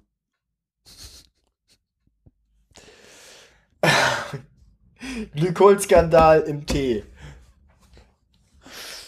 Geht so alles nicht. Ja. Ähm, wie gesagt, ähm, wir waren jetzt gerade bei Fahrzeugen mit Diesel ohne Selbstdiagnose und mussten irgendwie feststellen, wie die Betriebstemperatur ist, damit wir beurteilen können, ob wir die Werte so benutzen Nee, das können oder geht nicht. wiederum für alle Fahrzeuge. Ah, Ja. ah, okay, gut. Und bei ähm, Ottomotoren muss erst noch der Katalysator auf Temperatur gebracht werden. Dafür wird der Motor einige Minuten lang bei erhöhter Drehzahl gehalten, um die optimale Funktion des Katalysators festzustellen. Für den Katalysator benötigt man ungefähr zwei Minuten Warmlaufzeit. Danach werden insbesondere bei Dieselfahrzeugen noch einige Gasstöße durchgeführt. Das heißt, also manche Hersteller empfehlen eine Durchführung von so einigen Gasstößen vor der AHU. Anzahl, Mindestdrehzahl werden von Soldaten abgegeben. Das heißt quasi, man tritt so zwei, dreimal vor auf die Lampe, damit der, Kathol- damit der Uruspartikelfilter so richtig schön warm geworden ist und so sämtliche Abgasrückstände, die vor der Prüfung noch so drin waren, rausgefiltert werden und nicht die Messung äh, äh, beeinspruchen, beeinflussen. Muss man jetzt mit einer sogenannten Abgassonde hantieren, muss diese Abgassonde mindestens 30 Zentimeter in den Auspuff hineinragen. Sollte dies nicht möglich sein, muss ein Adapter benutzt werden. Jetzt wird's schweinig. Genau. Jetzt. Ist das Loch zu klein, muss ein Adapter rein. ist halt so kurz. Wenn, wenn, wenn, deine, wenn, deine, wenn deine Halbgassonde zu kurz ist, musst du einen Adapter benutzen. Nee, wenn die Abgassonde zu lang ist. Nee, wieso es muss doch mindestens 30 Zentimeter hineinreichen. Und wenn das nicht möglich ist, 30 Zentimeter hineinzureichen, dann musst du ihn verlängern. Nee. Wenn Hä? das Auspuffrohr nicht länger als, äh, kürzer als 30 Zentimeter ist, muss hinten an das Auspuffrohr ein Adapter ran, der ist auf die Mindestmaße verlängert.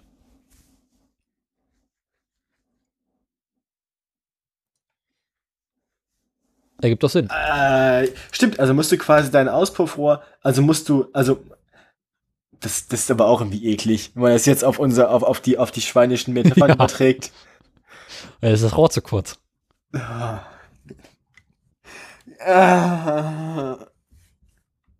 Ist nicht schön. Das ist alles nicht schön. Aber da, da musst du durch, wenn du Frosch werden willst. Ne? Oh, ey. Ich finde, an dieser Stelle sollten wir Google Slate sagen, sa sagen lassen, was es doch Finnisch heißt.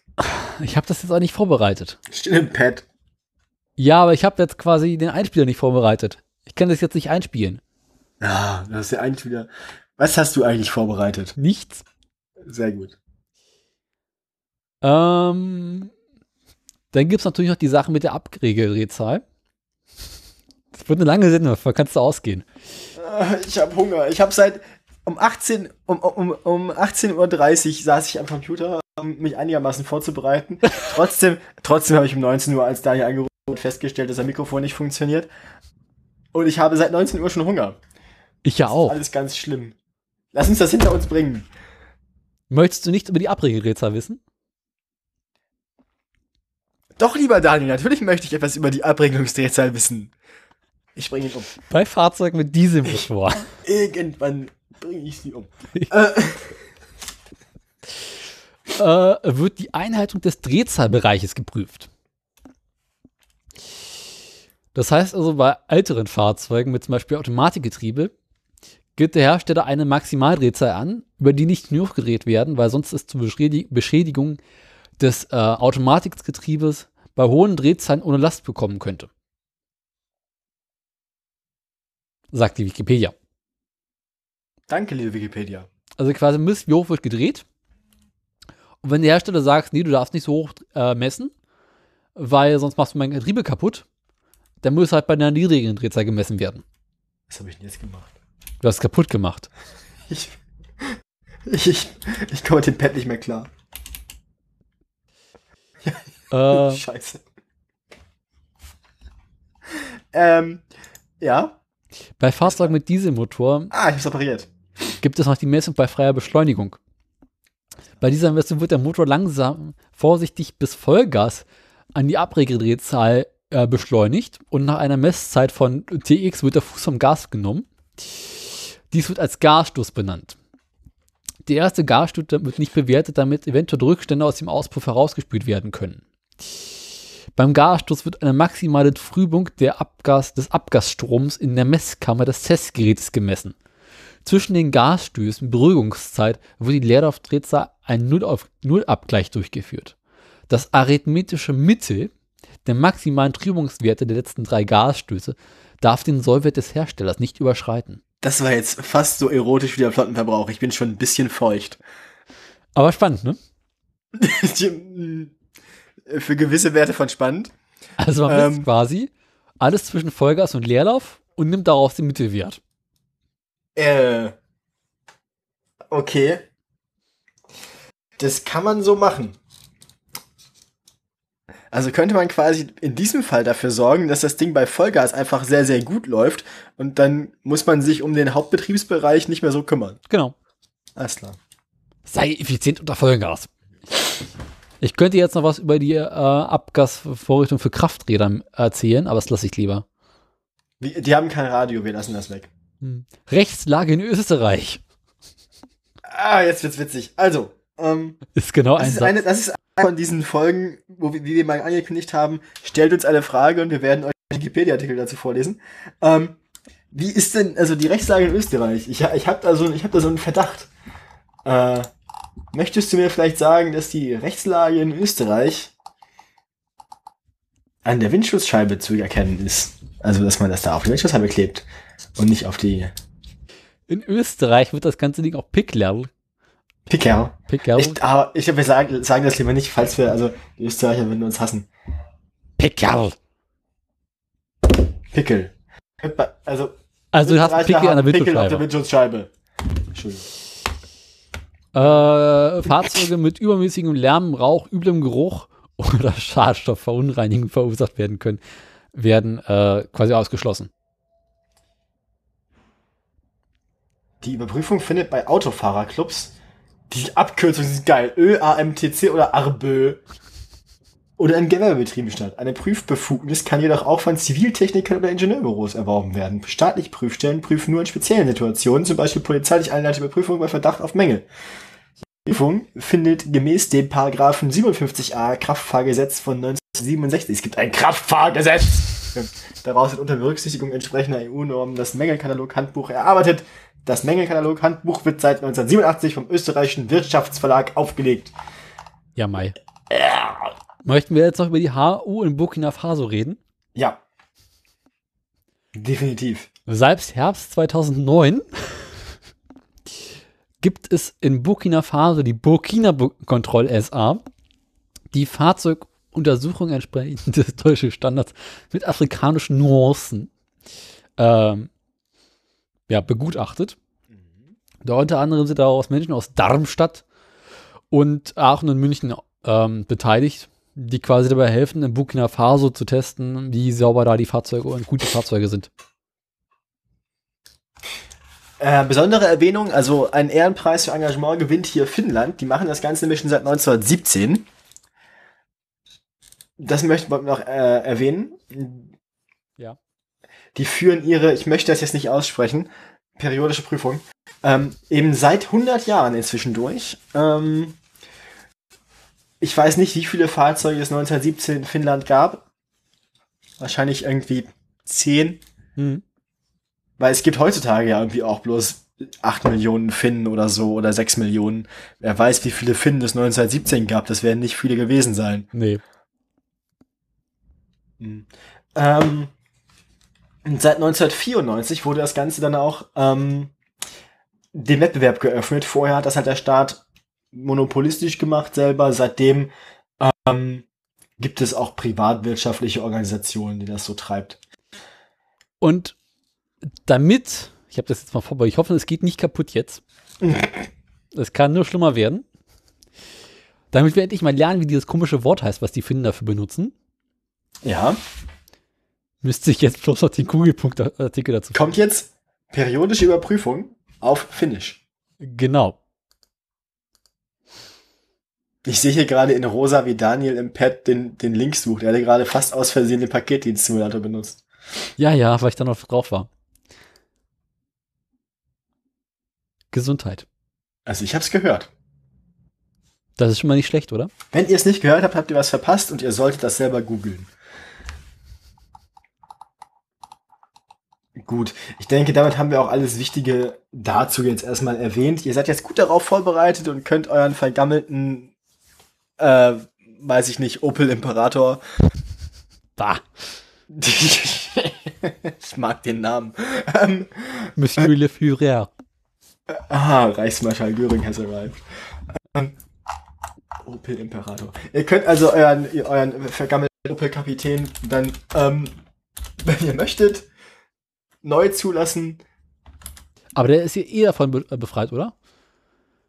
Ich glaube, Imperator gibt's gar nicht in Opel, das war jetzt ein Witz. Ähm, aber Opel Kapitän, den gab's tatsächlich. ich weiß, es gab auch Admiral. Admiral Diplomat. Opel Wie? Kapitän, Admiral und Diplomat hieß er. Aber der Kapitän sah echt schick aus. Also kannst du sagen, was du willst. ja, damals als Opel noch schöne Autos gebaut hat, 1956. Obwohl, also mal unter uns, der letzte Opel Kap- Opel Kapitän sah ziemlich, ziemlich scheiße aus. Der letzte Opel Kapitän, ja, der ist ja dann auch in den 60ern äh, oder 70er. Das hat so ein Ami-Schlitten geworden. Mhm.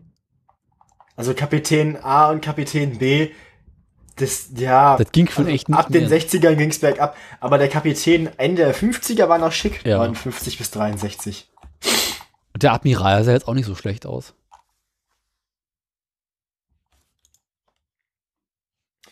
Ja, auf jeden Weißt Fall ihr was für ihren Opel, also, muss, man muss, glaube ich, trotzdem eine Hauptuntersuchung machen, Ja, muss er. aber keine Abgasuntersuchung. genau. Aus dem Opel Admiral ist doch später, glaube ich, der Omega geworden, oder? War das nicht so?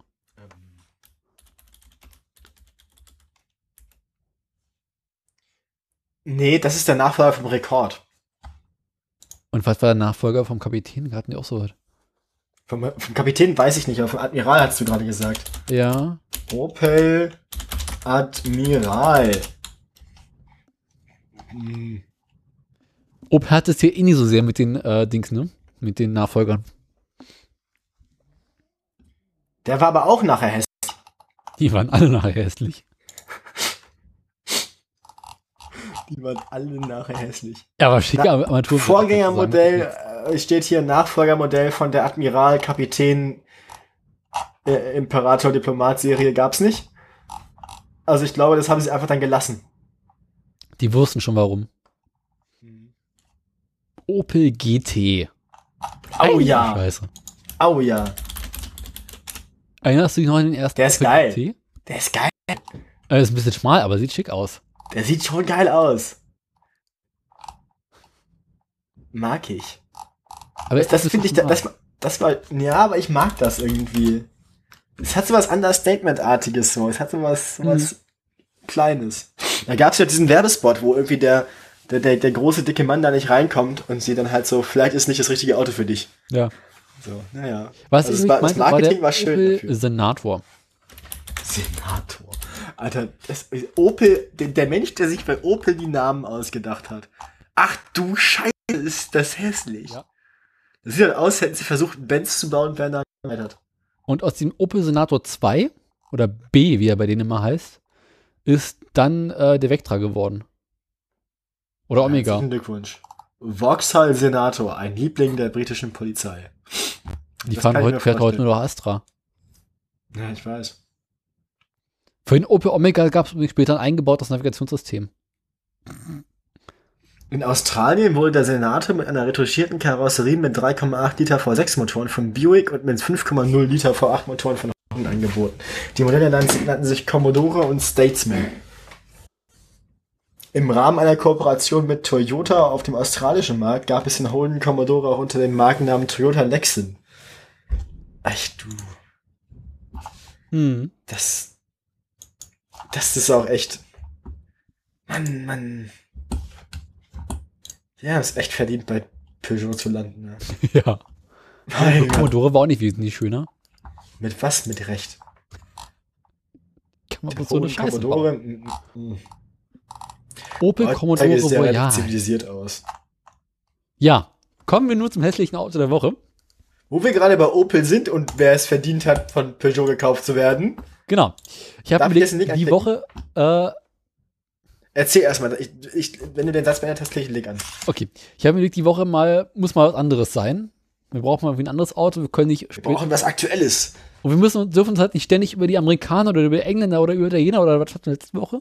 Wir gar müssen erstmal im eigenen Vorgarten aufräumen. Da haben wir auch die schlimme, auch schlimme Sachen. müssen wir uns mal in die eigene Nase packen. Ich will nicht, dass Opel meine Nase ist. gut.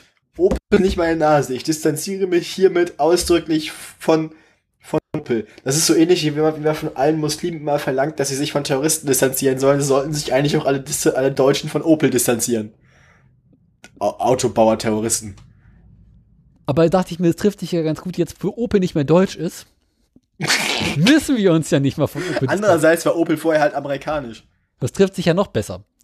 Na, jedenfalls, Opel gehört jetzt zu den Franzosen, deswegen können wir uns Regentraube. lustig machen. Vom Regen in die Traufe. Ähm, ja. Und du hast jetzt die ehrenvolle Aufgabe, den Link zu öffnen.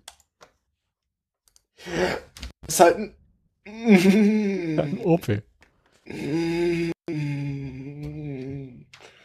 Warum hat er so kleine Räder? Der Opel Crossland X, Klammer was auf das? C, Klammer zu. Und was ist das für eine. Was ist das für eine Klappe über dem Hinterrad? Ist das die Tankklappe? Ja, das ist die Und warum Tankklappe, hat er noch- Warum hat er noch dieses kleine beschissene Fenster hinten hinter der Säule, Ja, das irgendwie so Handflächen groß ist? Warum ist er auch so eine Glasscheibe? because we can. Und wenn sie ist kaputt das? geht, wird's teuer. Und warum ist der vordere Türgriff niedriger als der hintere Türgriff und sie sind nicht in einer Linie gebracht? Das macht mich wahnsinnig. Dass die Türgriffe nicht auf einer Linie liegen, macht mich irre. Das kann ich dir genau sagen, weil oben diese Und beide Türgriffe liegen wieder nicht auf einer Linie mit dem vorderen Blinker. Ah! Da Ah! oben drüber diese eine Schwelle lang geht, der quasi diese Linie nachzieht. Ja, aber dann hätte man ja wenigstens die Türgriffe noch so ein bisschen nach links rotieren können, jeweils, dass sie wieder auf einer Linie liegen und auf einer Linie mit dieser Schwelle. Hätte man ja machen können. Aber nein, man baut die Türgriffe einfach irgendwie ins Design ein, dass sie nicht parallel zu irgendwas sind. Bei den Italienern waren früher die Türgriffe hinten im Fenster eingebaut. Das war bekloppt. Das hätte ich aber lustig gefunden, wenn sie es hier gemacht hätten. Da waren immer so ein Fensterrahmen, so versteckt, diese Türgriffklappen. Ja. Das war mal scheiße. Guck mal, sie kommen, den Opel abzuholen. Ja, Gott sei Dank. Leute, das könnt ihr doch nicht machen. Doch, können sie. Aber sie meinen doch nicht ehrlich, dass das irgendwer kauft. Doch. Der übliche Opel-Fahrer. Ich war Modern Opel Driver. Genau, das ist, Opel ist das Peugeot Deutschlands. Der Opel Crossland sowas ist von. übrigens der Nachfolger des Opel Merivas. Ja. Wenn du jetzt dazu mal den Das Link anschaust und den Opel Meriva anguckst, und so den Opel Meriva A, Halt, stopp, Moment. Ich habe ich hab gerade kein, kein, kein Wikipedia auf. dann stellst du fest, sie haben quasi Tradition mit den hässlichen Autos. Ja gut, der Meriva A ist halt. Abgrundtief hässlich. Aber immerhin, beim Meriva A kann man sagen, hintere Tankklappe, beide Türgriffe und der vordere Blinker liegen auf einer Linie. Ja.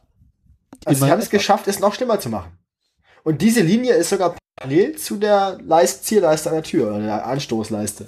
Aber mal unter uns Gebetsschwestern, beim Opel Meriva B sind die Türgriffe auch nicht auf einer Ebene. Äh, ja, also die hintere Tür öffnet nach hinten und die vorne nach vorne. Also Selbstmordtüren. Ja. Und der Blinker ist ganz woanders. ja, ist richtig. Die Tankklappe auch. Also damit haben sie beim Meriva B schon angefangen, das Ding hässlich zu machen. Und dann gibt's doch diese Abstufung in der hinteren Tür beim Meriva B. Die ist beeindruckend. Wieso? Ja, das, warum? Welche Abstufung? Sie haben halt ein fünfeckiges hinteres Fenster. Ach, das Ding meinst du? Ja. Ja, ach Gott. Irgendwie haben die Autobauer, sie haben diesen komischen kleinen Fenster da hinten drin. Ich weiß nicht. Selbstmördertüren, ja. Schiebetüren. Also nicht, nee, Schiebe. Tatsache Selbstmördertüren. Schiebetüren hingegen sind ja wiederum geil. Fiat Multipla 600. Den, den Namen Multipla gab es bei Fiat schon früher? Ja. Oh. Wo bist denn du jetzt? so? Ja, auf ich habe auf den Link zu Selbstmördertüren geklickt. Selber schuld. Fiat 600 Multipla. Okay, so, das war das damals. Alles klar. Ja, der war schick. Der war lustig. Der war, das war so eine richtige Knutschkugel. Das war so ein richtiger Fiat, den möchte man knuddeln. Ja. Ja. Der ist süß. Vor allem gab es den Wagen ja auch äh, als Transportwagen. Ja, genau, das mein, den meine ich ja. Genau, dass er vorne so senkrecht ist. Dass er aussieht wie ein ganz, ganz kleiner VW-Bus. Ja. Der wäre schon eingelaufen. Ah, ist das niedlich. Und die Tür über dem Vorderrad und so. Ah. Knuffig. Ah, der ist süß. Den hätten sie mal neu auflegen sollen. So. Der ist niedlich. Kommt Da wahrscheinlich willst du auch keinen Unfall drin haben, ne? Aber, Hast du auch nicht, der Wagen fährt nicht so schnell. ja gut, aber er würde wahrscheinlich auch bei einem Unfall bei 20 km/h sich schon komplett in sich selbst zusammenfalten. Multipla als Kleintransporter. Oh Gott, oh Gott. Und dahinter VW-Bus. Ja, er sieht aus wie der kleine Bruder von VW-Bus. Oh Gott, oh Gott. Und, und diese abblendende Farbe. Das muss so, das ist schick. Das ist Abwerk. Farbe blättert ab, Abwerk. Front, vorderes Stoßstange rostet, Abwerk.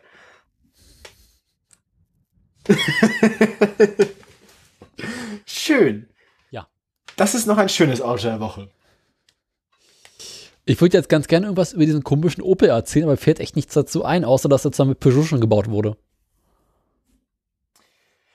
Ja, man, man erkennt den Einfluss, Mhm. würde ich sagen.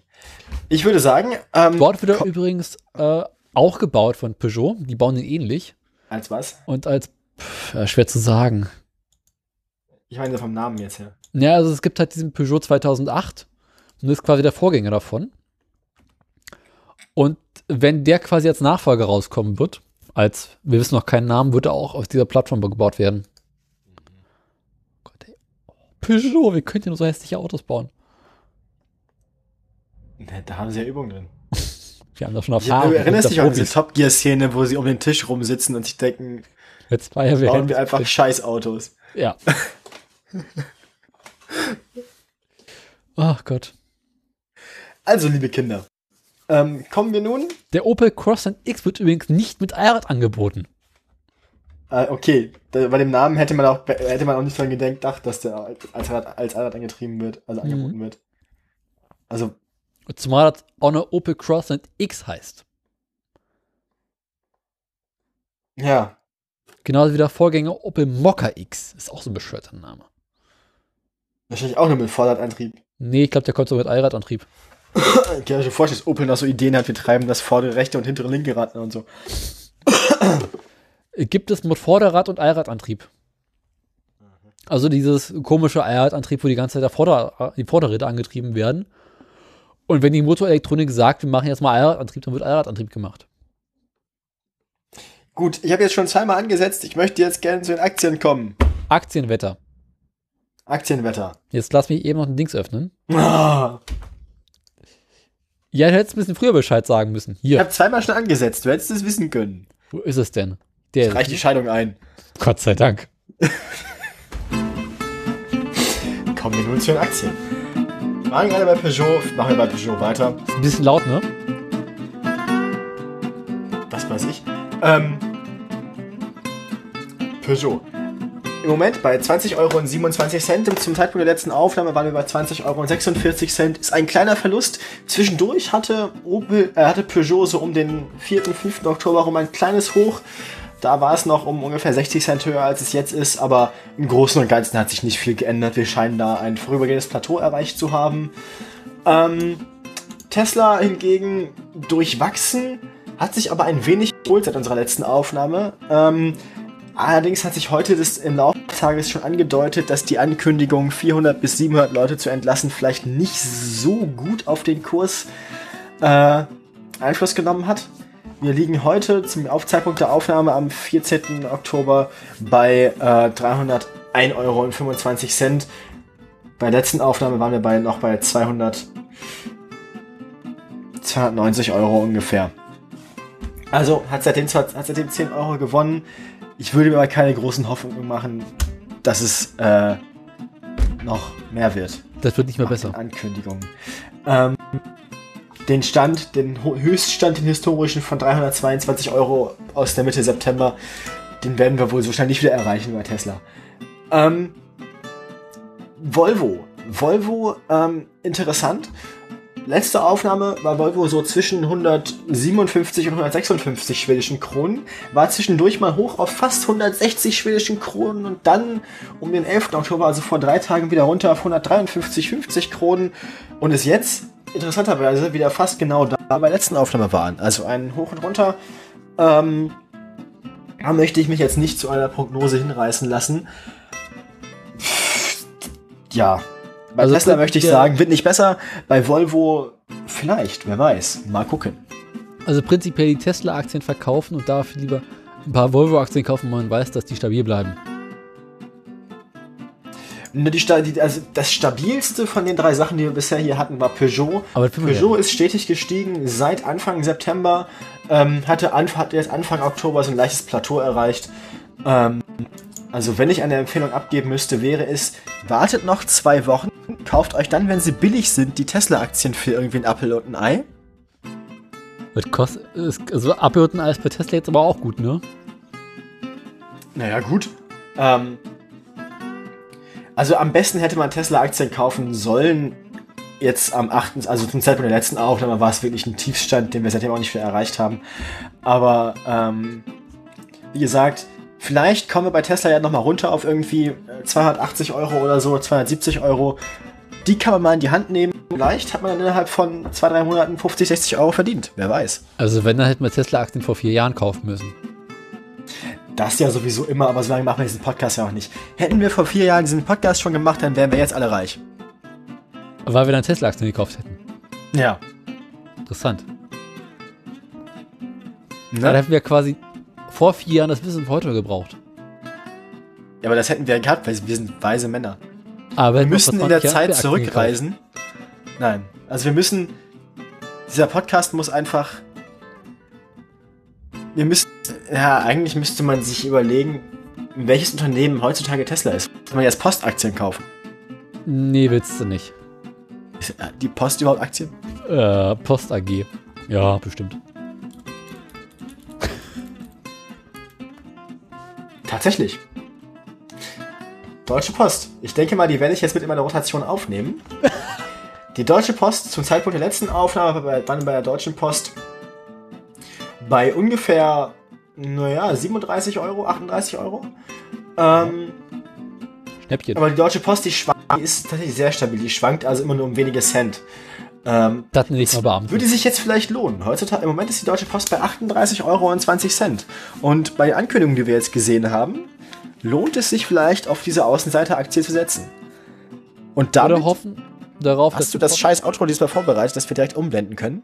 Ich hoffe ja darauf, dass die Post irgendwann diese Mobilsparte ausbaut und daraus einen eigenen Laden macht. Und da braucht man dann Aktien. Das ist gut. Das ist ein so gutes Post, Schlusswort. So Post-Mobility oder so. Genau. Andererseits, der Bus hat ja auch schon nicht funktioniert. Ähm, aber die haben es nicht selber gebaut. Wir bleiben gespannt. Ich werde auf jeden Fall die Post weiterhin beobachten. Ich hoffe, Sie beobachten mit mir. Ich wünsche ein schönes Wochenende. Vielen Guten Dank. Abend noch.